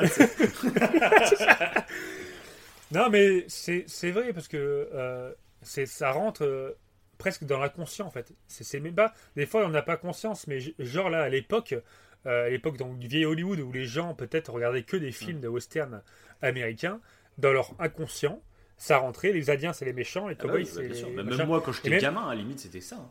Bah c'est ça, mais ça, ouais, ça se gamin, je réfléchissais pas, mais j'étais pour les cowboys et. Bah c'est ça, ouais, C'est dangereux. Oui, même quand tu joues, Ouais, c'est ça. tu joues euh, genre les méchants les, les indiens et toi tu joues le gentil cowboy et euh, donc euh, bon c'est ça qui est et c'est d'ailleurs c'est au moment du nouvel Hollywood et je reviens à ce que j'avais cité tout à l'heure que tu as eu ce nouvel air ce nouveau genre le black plantation là le black voilà Mhm. où on mettait justement les afro-américains dans un autre rôle Mhm. et pas dans un rôle voilà et peut-être qu'avant justement dans le vieil Hollywood on se posait la question mais pourquoi euh, ces personnages noirs euh, ont Ouais. ce rôle Et c'est ce pas qui, normal est, ce qui est c'est super, grave. ce qui est super intéressant, du coup, c'est à ce moment-là, il y a eu ce changement de mentalité, euh, Mhm. c'est très bien. Mais du coup, ce qui est super intéressant, c'est que Charles Manson s'en est servi pour euh, les meurtres de Sharon Tate. Euh, parce qu'en gros, euh, il- au début, vraiment, Oui, la secte, la secte de Charles Manson, c'était, on va dire, vraiment hippie à fond. C'était, euh, nous, on vit en dehors de la société. Euh, on veut faire notre propre société, mais pas pour faire chier les autres. On veut vivre entre nous, etc. Euh, donc c'était à base de le mec qui leur lavait complètement le cerveau. Il leur disait de désapprendre. Ouais, mou- mouvement écologique, euh, vivre en autarcie. Ouais, c'était vraiment désapprendre tout ce que vous avez appris parce que la société c'est le mal et donc on vous a appris que des trucs euh, pour coller dans la société, mais c'est tout. Et bref, en gros, pendant plusieurs années, hein, ça a tourné comme ça où c'était vraiment euh, drogue, alco- alcool, sexe, enfin voilà. Et, euh, et sur la fin, au bout d'un moment, en fait, son discours euh, commençait bah, à lasser, on va dire. Il n'y avait pas d'avancée. Donc ouais, ce qui est intéressant, c'est qu'au bout d'un moment, le discours de Charles Manson finissait par s'essouffler parce que bah y, a, y toujours euh, une réalité économique derrière qui vient se greffer au truc. C'est là que Charles Manson en fait a commencé à, traficoter avec des dealers, avec des. il commençait à y avoir du business un peu pas des crimes mais de la délinquance, tu vois. Il y avait faut qu'on se fasse de l'argent, tu vois. On est en dehors de la société, etc. Mais bon, bah comme on consomme de la drogue, comme on consomme plein de trucs, bah voilà quoi, on va pas se le fabriquer nous-mêmes, donc il faut un peu il faut un peu d'argent. Donc c'était très, c'est toujours dans, dans beaucoup de, d'idéologies euh, anti-système, etc. Il y a toujours un peu, je trouve, ce ce paradoxe, tu vois. Ouais. C'est souvent présent et au bout d'un moment, bah, du coup, il voyait que son discours commençait à ne plus fonctionner. Il y avait pas mal de membres, dont le mec que je t'ai parlé tout à l'heure, euh, qui commençaient à se barrer de la secte en fait. Et, euh, Mhm. et là, en fait, il s'est dit mince, euh, il faut que je durcisse mon discours. Pour, il faut qu'on nous crée, que je crée un, un ennemi pour pour, Ouais, pour une. Ouais. radicaliser encore plus mais les membres de ma secte quoi. Et clairement après il est parti dans une guerre raciale où justement il se servait de ce contexte où on commençait à, à évoluer sur ce sujet Pour- Justement, il a dit euh, bah, attention, parce que là, en fait, ce qui va se passer, donc je sais plus comment. C'est le Helter Skater, je crois qu'il appelait ça. En gros, c'était une sorte d'apocalypse pour les Blancs. Euh, il disait qu'en gros, euh, les Noirs allaient prendre le pouvoir et allaient génocider les Blancs. Ça allait arriver hein, dans quelques années. Et lui, c'était un peu le Messie qui venait prévenir tout ça. Mais il disait que eux, fallait qu'ils vivent et qu'ils continuent à rester en autarcie en dehors de la société. Parce que les Noirs, euh, donc je mets des grosses parenthèses, hein, c'est pas mon discours à moi, c'est le discours de Manson, hein, attention. Euh, euh, en gros, il disait que. des parenthèses. Ah oui, oui, tu sais, ça va être tiré de son contexte. a été- c'est ce qu'on disait tout à l'heure. c'est ça. Et euh, bah, je vais le mettre sur Instagram. donc Manson, en gros, il disait que donc les, les- le peuple noir va se révolter, va génocider le peuple blanc. Et euh, le problème, c'est que les Noirs sont sous-évolués. Donc, une fois qu'ils allaient se retrouver au pouvoir, ils n'auraient pas les capacités psychologiques pour gouverner. Et ils se rendraient compte que ça deviendrait le bordel partout. Et là, ils feraient appel aux seuls blancs survivants pour euh, gouverner le peuple noir, en gros. C'était son discours à Manson. Et du coup, il se disait c'est pour ça que nous, on doit vivre en autarcie. On va survivre à ce génocide. Et quand les Noirs, ils auront besoin de nous, et ben là, on réapparaîtra et on dirigera le monde et on pourra le euh, modeler euh, selon notre idéologie, tu vois, qui sera beaucoup mieux que celle qui est en place. En gros, c'était ça tout le discours de Manson, tu vois. Et, euh, et c'est comme ça qu'il a réussi à radicaliser des gens. Et c'est pour ça qu'il a commencé à commettre des petits des, des crimes, dont le crime de Sharon Tate, qui à la base était fait pour accuser des Noirs. Euh, en gros, il faisait les, Oh les crimes pour, en- pour se dire, bah, comme ça, les gens vont penser que c'est des Noirs qui ont fait ça. Euh, genre, c'est un cambriolage manqué ou truc comme ça. Et comme ça, ça va créer des tensions entre les Blancs et les Noirs et ça va commencer à créer cette guerre. En gros, En gros, tu vois, c'est ça. C'est résumé, mais globalement, c'est ça. Donc, c'est ce qui est intéressant, du coup, que Tarantino ait utilisé cette histoire du vieil Hollywood, etc. Parce que c'est clairement un contexte qui était très présent à l'époque. Ouais, bah c'est intéressant parce que j'étais en train de chercher là. euh, J'avais entendu euh, que Malcolm X, contrairement à Ma- Martin Luther King, il était un- beaucoup plus virulent. Quoi. Mal- Martin Luther King, il, était connu pour être pacifiste, euh, Mhm. évidemment. Et euh, du coup, je regardais euh, parce qu'il avait été relié à une organisation qui s'appelait Nation of Islam et qui du coup était une, une, une, comment dire une organisation justement qui prônait le suprémacisme noir. Mhm. Et c'est intéressant parce qu'il aurait pu limite prendre et ça, ça a été créé. Il a eu un entre 1934 et 1975. Bref, enfin euh, bref, il, euh, comment euh, c'est Manson aurait pu tirer euh, pour preuve en fait genre ce cette organisation pour dire voyez ce que je dis c'est la vérité et tout. Il aurait pu en fait il pouvait prendre des, des faits réels pour Oui, euh, c'est chaud quoi. C'est chaud. Alors qu'en fait, à la base, à la base, euh, si ça, ça avait été créé, c'est justement à cause de la ségrégation, euh, de la ségrégation envers les Noirs. Oui, Mais de c'est- toujours dingue. comme ça. hein. Il y a beaucoup d'idéologies qui se Bah, à basent cause des sur, extrêmes. euh, voilà. Oui, c'est toujours le problème des pas- extrêmes. De voilà. toute façon, c'est ce qu'on disait. Du fanatisme. C'est ça. c'est ça. Tu peux, le fanatisme. tu peux, tu peux trouver ce que, enfin, tu peux raconter ce que tu veux. En, et tu trouveras ça. toujours des faits parce que le monde est tellement complexe et tellement grand que Mhm. si tu veux trouver un coupable pour tel ou tel truc, et ben, tu arriveras toujours à trouver des faits divers qui valideront ton, ton Bah, idéologie. Donc euh, voilà. bah oui, bah, d'ailleurs, c'est pour ça que Martin Luther King il prônait justement la, le pacifisme pour éviter ce genre de problème. Bien Parce sûr. que la violence, en fait, amène la violence. C'est ça. Même si c'était super compliqué à la- voilà, à l'époque, euh, ça devait être su- super dur euh, clair. pour la population afro-américaine. Mais c'est vrai, c'est intéressant. On, part dans des trucs philosophiques. euh, Non, mais en plus, c'est que c'est un débat qui finalement, euh, on se dit que c'était à l'époque, mais bah, en ce moment, c'est, on est en train de vivre ça avec le, le meurtre de George Floyd aux USA. Donc on se rend compte que c'est quand même une question qui est toujours Oui, d'actualité. c'est vrai. Ça- C'est vrai, tout à fait. ça a quand même beaucoup évolué. euh, je pense, contrairement bah, aux années d'avant, c'était encore pire, quoi, faut se dire. Mais c'est, c'est dingue de se dire que ça n'a pas totalement été éradiqué avec les années, quoi. C'est ça qui est fou. Puis quand on voit de toute façon un mec comme Donald Trump au, au pouvoir, Oh. c'est un mec qui joue avec ses tensions et qui s'en sert pour se faire élire. Et du coup, c'est triste, voilà quoi. Bah, triste d'ailleurs, parce que lui, il fait rien de pacifiste. Il, est- Ah enfin, non, il est dans le conflit, Ah, c'est comme le- ça qu'il est dans le Il conflit, est dans le conflit, Et il est dans la- les tensions. ça, c'est- en- ça empire les choses. C'est ça les dangers, bah, c'est ça le danger de, de ce genre d'extrême. hein, Ouais, oui, c'est clair. Ah, à la fin de ce podcast, on pendant. On va se faire tuer par le FBI à la fin de l'épisode. C'est clair. Bah, si vous nous Non, retrouvez euh, pendus chez nous, hein, euh, vous saurez. On va appeler ce- cette émission La vérité. La vérité. Mais euh, bah oui, parce que rien que ce que tu disais là, euh, moi, ça me fait penser à un autre truc. En fait, c'est euh, c'est justement en fait ce qui cambriole. Quand tu parlais de Manson, en fait, qui profi- qui, qui accusait les les, les Afro-Américains en fait de tuer, euh, alors que c'était lui qui, qui organisait les meurtres. Mhm.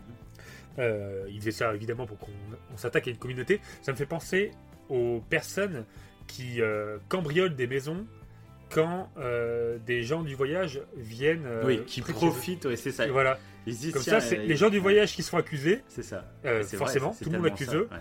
Et c'est chaud, quoi. Et du coup, euh, voilà, les gens du voyage Même- passent pour des voleurs. Même il y avait d'autres trucs. euh, Il y avait une affaire, c'était il y a un ou deux ans à peu près. Il y avait un match de foot de l'Algérie. Et, Mhm. et pendant la nuit, en fait, il y avait eu des voitures qui avaient été retrouvées brûlées, etc. Et il y avait une enquête qui avait été faite et on s'était rendu compte que c'était des, des personnes d'extrême droite qui avaient Oh. brûlé les voitures. Tout ça pour après dire ah bah vous voyez hein, les, Algé- Algériens quand ils font la fête hein, vraiment c'est le bordel. C'est dingue de se dire mais il y a tellement de trucs comme ça. Euh, genre par exemple pour la campagne présidentielle de 2017 en France il y avait euh, il, y a, il y a eu plus de 15 000 comptes Twitter qui ont été décelés comme des fakes euh, qui étaient créés par des comptes russes Oui, et qui prenaient des noms bah, généralement arabes, etc. Et qui faisaient passer des messages euh, détestables. Et comme ça, les gens voyaient sur Twitter, ah bah tiens, euh, Mohamed, il a dit que la France c'était vraiment un pays de merde pour les koufars. Et du coup, bah, là, le premier réflexe, c'est se dire, ah bah voilà, je suis contre ce mec. Alors qu'en fait, c'était des Russes qui se faisaient passer. Enfin, tu vois, c'est un truc, Ouais. c'est de la manipulation, c'est un truc ouais, de ouf, ça. quoi. Pour, cré- pour créer un peu une, une, euh, une, une tension envers euh, la po- population musulmane, en fait. Ouais, oui, mais c'était ça le but. C'était le but recherché pour que qu'on déteste les musulmans. euh, Genre, c'est. Ouais, c'est ça. Il faut vraiment, c'est pour ça, faites vraiment attention à tout ce que vous lisez sur Internet, sur les réseaux sociaux. N'importe Mhm. qui peut euh, se revendiquer de n'importe quel mouvement en fait. Et des fois, c'est justement fait pour nuire, quoi. Euh, donc, c'est, faut vraiment faire attention à tout ça, quoi. Voilà, L'esprit critique. c'est ça. On, on- ah Là, on a parlé d'un. On a fait un tour de balade. en passant, on arrive un peu d'ailleurs vers la, vers, vers la fin, en fait. euh, Justement, Ouais, vers ouais. cette nuit du euh, 9 août 1969. Mhm. où euh, Polanski est donc à Londres. Et donc Sharon invite ses amis dans un resto mexicain. Pour après, en fait, finir la soirée chez elle. Et qu'est-ce qui va se passer? Euh, Pendant ce temps-là, pendant qu'elle fait sa soirée, et bah t'as... euh, comment? T'as euh, Brad Pitt. Alors, attends, je vais juste raconter du coup la vraie oui. version pour ceux qui vraiment ne connaissent pas. Mais en ah, gros, dans bah, attends, la. tu veux pas qu'on... Tu veux raconter la vraie version avant? Ouais, Ouais, vas-y. pour voir. Ouais, ouais. vas-y. T'as- Bah, de toute façon, c'est, court, hein. Mais Ouais, t'as raison. Ouais, vas-y, vas-y. Ouais, tout le monde On peut la- peut connaître, tu vois. Euh, la vraie version, du coup, c'est que la, la secte de coup de Manson, pensant qu'il s'agit d'un couple, euh, euh, les anciens propriétaires, alors je sais plus qui c'est exactement, mais c'était des personnes assez euh, Mhm. riches et connues aussi, en pensant que c'est eux, s'introduisent à l'intérieur et se rendent compte, bah, du coup, c'est pas les mêmes personnes, mais bon, bah, une fois qu'ils sont dedans, ils sont dedans et ils ont tué tout le monde, mais c'est atroce. C'est c'est même pas c'est pas juste tuer puis on se barre en courant un truc comme ça. C'est les mecs sont complètement tarés. Ils ont tué des gens devant d'autres gens. Ils ont traîné enfin euh, c'était limite de la torture. Et puis après c'était plein de coups de couteau. Enfin c'est ignoble. Ils ont repeint avec le sang en mettant plein de messages genre sale porc etc sur les euh, sur les murs. Enfin c'était un meurtre atroce glauque. Et puis en plus Sharon Tate du coup était enceinte. Donc euh, ils ont tué Ouais, son enfant. Ils ont enfin c'est horrible. Voilà c'est vraiment un meurtre euh, et c'est pour ça que c'est c'est dur je trouve de, de, de- de réadapter ça. Et j'avais un peu peur de ça moi. Plus je voyais le film avancer plus je me disais mais attends on va là-dedans. Il- en plus connaissant Tarantino qui aime bien les scènes un peu Ouais, gore etc je me suis Oh, ouais. je me disais moi pendant le film je fais est-ce que c'est euh, réellement euh, Enfin, s'il Mais nous- a- s'il nous fait une scène gore, etc. Enfin, c'est c'est dérangeant quand même, parce que c'est la réalité. qu'il a pas fait ça. Voilà. Donc du coup, bah, raconte la, la version de Tarantino. Voilà. Donc heureusement qu'il a pas fait ça. Clairement, ça aurait été euh, atroce. Bah, ça aurait été un peu glauque Ça- en fait, euh, moralement. Bah, quoi. ça aurait été euh, bah, les bandes dessinées de Stéphane Bourgoin, Voilà. clairement. c'est ça. Le pauvre. Enfin, non, pas vraiment. ça va. Euh, oui, euh, Stéphane Bourgoin, euh, voilà, c'est un. Bon, euh, parce que je le cite, je, je- je- je fais un petit mot vite fait, c'est que euh, on a parlé il y a longtemps de lui. Justement par rapport à Charles Manson, en plus, ça colle pour le coup. Oui. Et euh, on s'est toujours dit que si c'était un menteur, c'était un peu flippant. Quand on se disait, le mec, c'est peut-être un serial killer. du coup. Maintenant qu'on sait que c'est un menteur, Ouais, parce qu'en gros, pour ceux qui connaissent pas du tout Stéphane Bourgoin, c'est un, tout, expert tueur en série qui était invité depuis plus de 30 ans sur les, tous les plateaux de télé dès que ça parle un peu de tueurs en série, etc. Euh, C'était un mec qui, se disant, avait rencontré, je crois, plus de 70 tueurs en série en Amérique, en Afrique, un peu partout dans le monde, Euh, sauf en France, parce qu'il avait pas, on n'a pas le droit en France d'interviewer des tueurs en série. Euh, mais du coup, il en avait rencontré beaucoup, dont Charles Manson, hein, qui, qui s'était, qu'il avait soi-disant rencontré. Sauf que bah, il y a eu toute une enquête qui a été menée. On s'est rendu compte que le mec euh, mentait totalement sur toute sa vie. Et euh, bon, voilà, c'est assez flippant maintenant de revoir tous ces récits euh, en sachant que le mec, en gros, il est juste fasciné et c'est une fascination qui est quasiment dérangeante. Et à l'époque, on se posait la question, on se disait. euh, Sa fascination apparaît dérangeante, mais en fait, il avait un peu cet alibi de dire que ma femme, Oui. ma femme s'est fait tuer par un tueur en série, c'est ce qui m'a plongé là-dedans pour essayer de les comprendre, blabla. Et on s'était dit à l'époque, je me rappelle, ce mec-là, si c'est un mytho, euh, enfin non, si euh, s'il avait pas sa femme qui était morte comme ça, mais ça serait dérangeant la fascination Ouais. qu'il a, quoi. Et heureusement, il a, on va dire, heureusement, voilà, peut-être pas, mais comme il a cette, euh, cet alibi, on va dire, bah ça passe. Mais là, maintenant que c'est un mytho, on se rend compte qu'en fait, il a pas du tout une femme qui est morte par un tueur en série. Voilà, Là, voilà. c'est flippant. Ah, c'est flippant. c'est hein. flippant. C'est flippant, moi je me dis, ce gars il est, il est pas net. Donc euh, voilà. Si tu nous écoutes, Dé- Désolé, Bourgoin. donc voilà. Bon. Voilà. Alors. Enfin, on était obligé d'en parler, hein, je, je l'avais dit. hein, Enfin, parce que Manson, Bourgoin, t'arrêtes pas de le citer en plus. On sent que t'es un peu fan Ouais. de ce gars. un peu, un peu. J'ai écrit un livre, sur- je vais le décider. Je vais le décider. Et euh, donc, euh, donc la, la version de Tarantino, donc euh, bah, Sharon va faire ça chez elle. Et ce qui va se passer, c'est que euh, Rick et Cliff, de leur côté, ce qui va se passer, c'est que Brad Pitt euh, va acheter une cigarette au LSD. Il a, il besoin défoncé, de... quoi. Ah oui, il a besoin de se relaxer, hein, vu qu'il sait qu'il va quitter euh, Ouais. son pote DiCaprio parce qu'ils vont plus travailler ensemble. Je crois que ça le stresse un peu, hein, parce qu'il est en caravane, je sais pas ce qu'il va faire comme boulot. Du coup, bon, voilà, il est un peu stressé, donc il achète une cigarette au LSD à une hippie d'ailleurs, peut-être à une hippie qui fait partie de, de la famille Manson. Et euh, puis euh, DiCaprio, lui, il est tranquille sur sa piscine, en train de faire des margaritas, c'est la belle vie. hein. Lui, il est pépère, il est, il est comme euh, tranquille. Et ce qui va se passer, c'est qu'il y a donc. euh, alors là, les- je vais te citer les noms, peut-être que tu me diras si ça te. Si c'est c'est des noms euh, qui te, que tu as vu dans le documentaire, je sais pas. Oui, bah oui. Mais non, mais c'est les vrais personnages, hein. C'est les vrais noms Oui.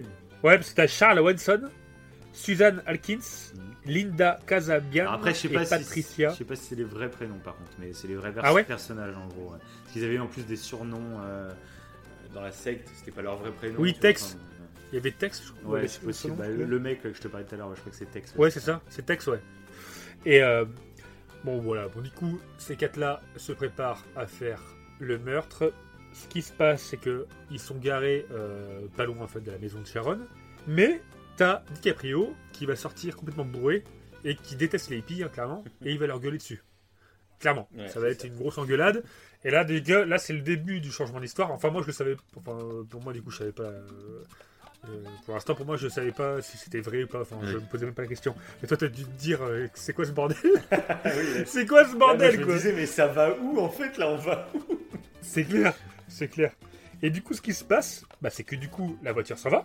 Donc on se dit, bah ok, c'est quoi C'est qu'ils vont pas, ils vont pas attaquer en fait? Et non. En fait, il y a Suzanne Alkins, donc une des quatre du, du groupe, qui va dire, euh, mais si on le tuait celui-là, si on allait le tuer, tout je sais pas quoi. Et donc c'est ce qu'ils vont faire. Ils vont aller dans la maison, pas de Sharon, mais dans la maison de voisin, C'est ça. C'est ça. Et d'ailleurs, à ce moment-là, il y en a une qui va prétexter qu'elle a oublié son couteau et elle va s'enfuir avec la Et voiture. donc ça c'est faux aussi. Ça, Oui. en fait, elle est restée, elle, euh, elle est restée en fait jusqu'au bout dans la voiture euh, pour euh, démarrer en trombe, tu sais, s'il y avait la police qui arrivait, ou je sais pas quoi. Donc elle est, elle est pas du, s'est pas du tout enfuie.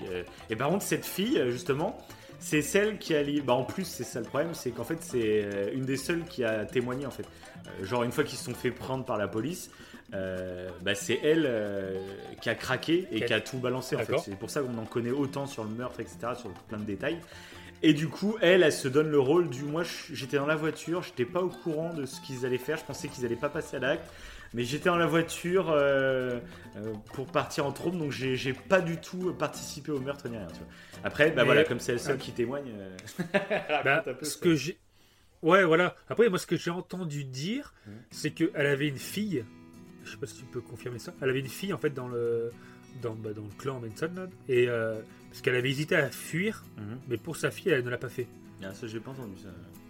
Donc je sais pas, ouais, voilà, du coup je sais pas si c'est vrai ou pas, mais c'est ce qui expliquerait pourquoi en fait Tarantino a eu cette idée de la faire fuir, Mhm. parce qu'elle avait eu cette idée là en fait. D'accord. Mais qu'elle qu'elle l'avait pas fait pour sa fille, parce qu'elle avait peur pour sa fille euh, qui pouvait...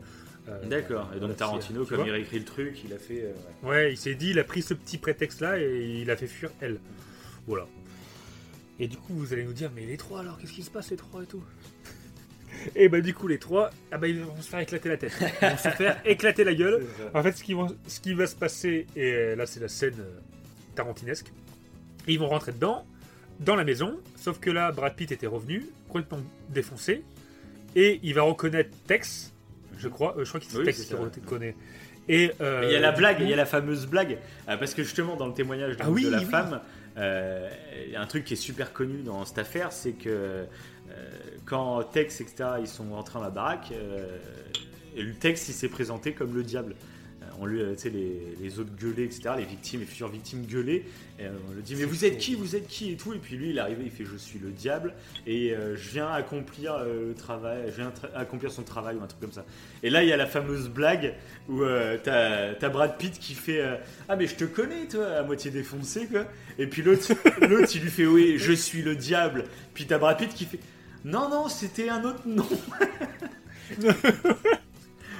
Ça, Eh la bah- blague est cool, je trouve. Bah, à ce moment-là, moi j'étais persuadé en fait qu'il allait se faire tuer. Qu'ils allaient tous se faire tuer Mhm. et que là, mais en fait ça allait se finir comme ça. En fait, Ouais, euh, moi aussi j'y ai pensé pers- un peu, ouais.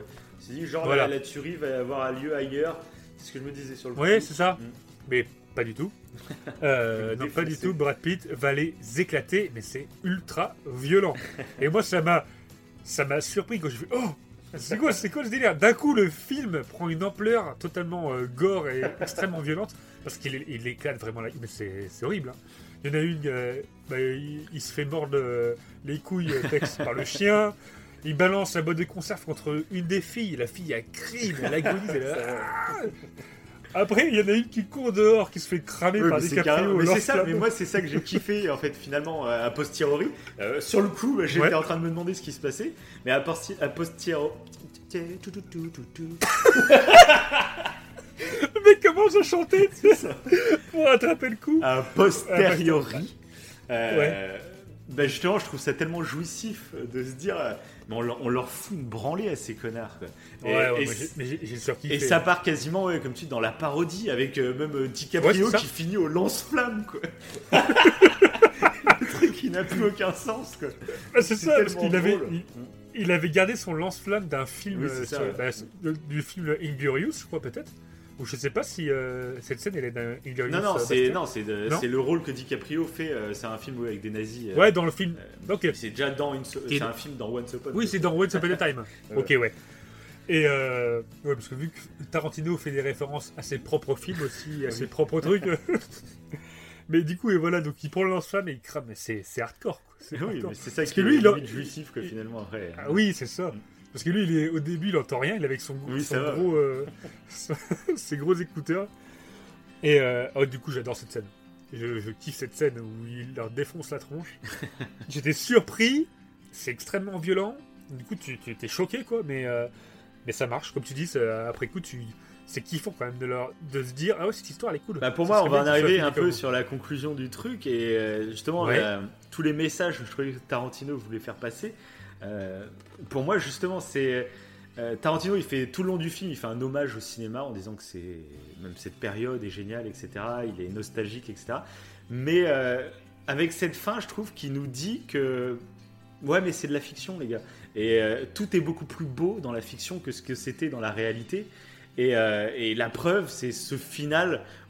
Voilà, dans, dans, le cinéma, on peut faire des trucs complètement, complètement jouissifs et fous, euh, mais c'est pas la réalité, tu vois. Et c'est ça que j'ai kiffé Ouais. finalement dans le message. euh, parce que c'est vrai que c'est un, hommage à toute cette euh, période qu'il aime, qu'il chérit, etc. Mais je pense qu'il a conscience aussi qu'il y a une part de nostalgie, il y a une part d'irréel en fait Oui. dans les Oui, souvenirs, puis- etc. Puis il aime autant le nouvel Hollywood que le vieil Hollywood en fait. Oui, oui, en plus, ses mais- critères et tout. Mais là, je trouvais que ça collait vachement bien du coup avec cet hommage à tout ce cinéma de l'époque. Et en gros, moi je trouve qu'il nous dit un peu que euh, c'était une période géniale dans nos souvenirs, etc. Mais il y avait quand même des problèmes, clairement. En vrai, c'était Il y a des problèmes de société, c'était beaucoup plus nuancé et tout. Mais grâce au cinéma, eh ben, on peut tout embellir. Et puis pourquoi pas en fait finalement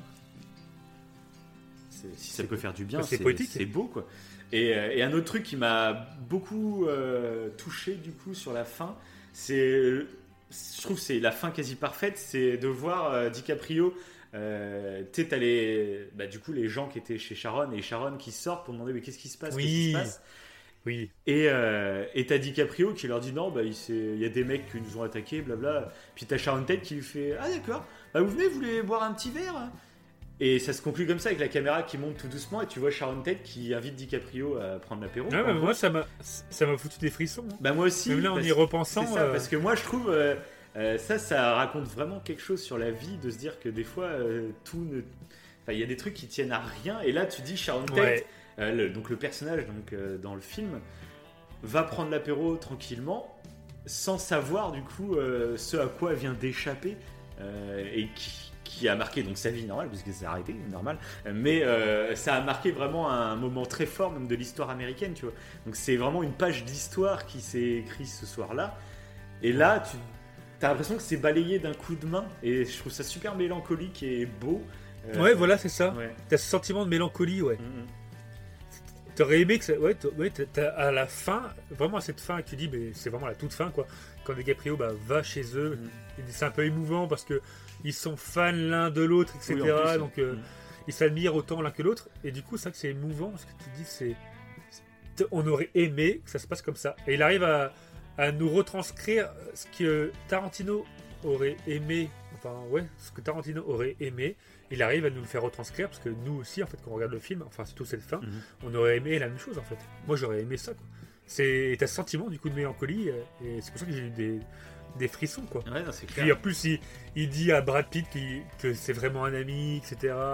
C'est euh, non, c'est ouais, j'aime bien, j'aime bien la fin. La fin, elle est voilà, elle est surprenante, C'est ça. vraiment. Bah, c'est pour ça c'est que- extrêmement surprenant, Mm. mais c'est ouais. Mais c'est c'est Voilà. pour ça que c'est un film bah, que moi j'ai eu du mal sur le coup. Mais après, en réfléchissant, en essayant de comprendre ce que l'auteur voulait nous dire, et ben c'est là que je me suis mis à l'apprécier et Ouais. j'adore maintenant la fin. Vraiment, à la fin, euh, je, je trouve l'idée géniale. Quoi. Je crois que je me, je me le prendrai en, en Blu-ray. Ah, tu l'as pas déjà? Je crois que tu l'avais déjà. Non, non, non, parce qu'en plus, euh, il a. euh, donc, tu avais, ce que je disais tout à l'heure, tu avais le montage euh, euh, final qui, qui durait 4h30. Il avait même hésité à en faire une série, une petite série euh, où il présentait en fait ce qu'il a mis dans son montage final.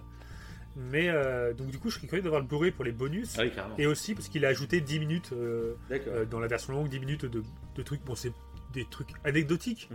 mais tous ces trucs qui sont anecdotiques sont quand même cool. Donc, euh, Ouais, ouais, carrément. du coup, ça aurait été sympa quoi pour, euh, pour le podcast de l'avoir, mais non, je. Mais ce sera, le podcast va me donner envie de l'acheter. je me dis, toi, Wivo du futur, achète-le. Je serais obligé de l'acheter. en me réécoutant. voilà. Non, mais c'est. On a fait le tour. Voilà. Magnifique. Et un- une belle émission encore. hein. On a, ouais. On a fait ça heures. va, ouais. Ouais, il y avait... Mais c'est ça qui est, qui est intéressant avec euh, Tarantino, c'est que tu, tu t'as- enfin Tarantino et d'autres réalisateurs, mais là pour le coup pour ce film, euh, il avait tellement, il parle tellement de choses en même temps et tout que t'as vraiment beaucoup de choses à, à en retirer quoi. C'est ce que c'est ce que je trouvais intéressant Ouais, et puis sur ce film. quoi. Du coup, on parlait tout à l'heure de Kill Bill avec notre prof qui nous avait fait un cours philosophique et tout. C'est vrai que ça, ça, Oui. ça fait partie des émissions que j'ai en tête. Euh, c'est dommage, j'ai pas gardé les cours de l'époque, tu vois, je sais même pas si on avait pris des notes ou quoi. Euh, mais c'est vrai que j'aimerais bien refaire ce... un épisode sur les deux Kill Bill, euh, mais vraiment en Oui. profondeur sur la philosophie derrière chaque scène et tout. Ça pourrait être beau. Faudrait que j'essaye de contacter euh, notre ancienne prof, voir si elle est d'accord pour venir faire un cours en direct. C'est clair, surtout que je, que je les ai les DVD en plus. Ouais, ouais. J'ai le coffret, un petit coffret Tarantino. Mais je suis pas un fan de Tarantino. Je suis pas un fan. bon bah voilà. hein.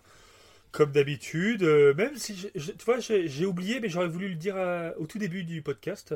Comme d'habitude, euh, ouais, pouce bleu, commentaire, partagez. Si ça vous a plu, euh, dites-nous ce que vous en pensez, ce que vous avez pensé du film. Euh, puis, puis voilà, ce que, ce que vous n'avez pas aimé dans le film, ce que vous n'avez pas aimé dans le podcast. Tout nous, on prend tout. hein. Tout est intéressant pour nous. Voilà. Magnifique. Bon. Sur ce, t'as un petit dicton pour finir ou? Absolument ai- pas. Là, je j'y ai Moi- pas pensé du tout. Mais... Moi non plus. Ah, Donc comme ça, euh, pas Allez, toujours, allez, pas toujours allez. offrir, coupé, coupé. Bon bah, à bientôt alors. à bientôt tout le monde. Salut. Et dès que je m'installe face à lui, lui, on est séparés par une table, il s'assoit sur le dossier de la chaise pour me dominer et tenter de prendre le dessus pendant l'entretien. Alors moi, ce que j'ai fait, c'est que je me suis aussi installé sur le dossier de la chaise. Il a commencé à rire et il a fini par s'asseoir.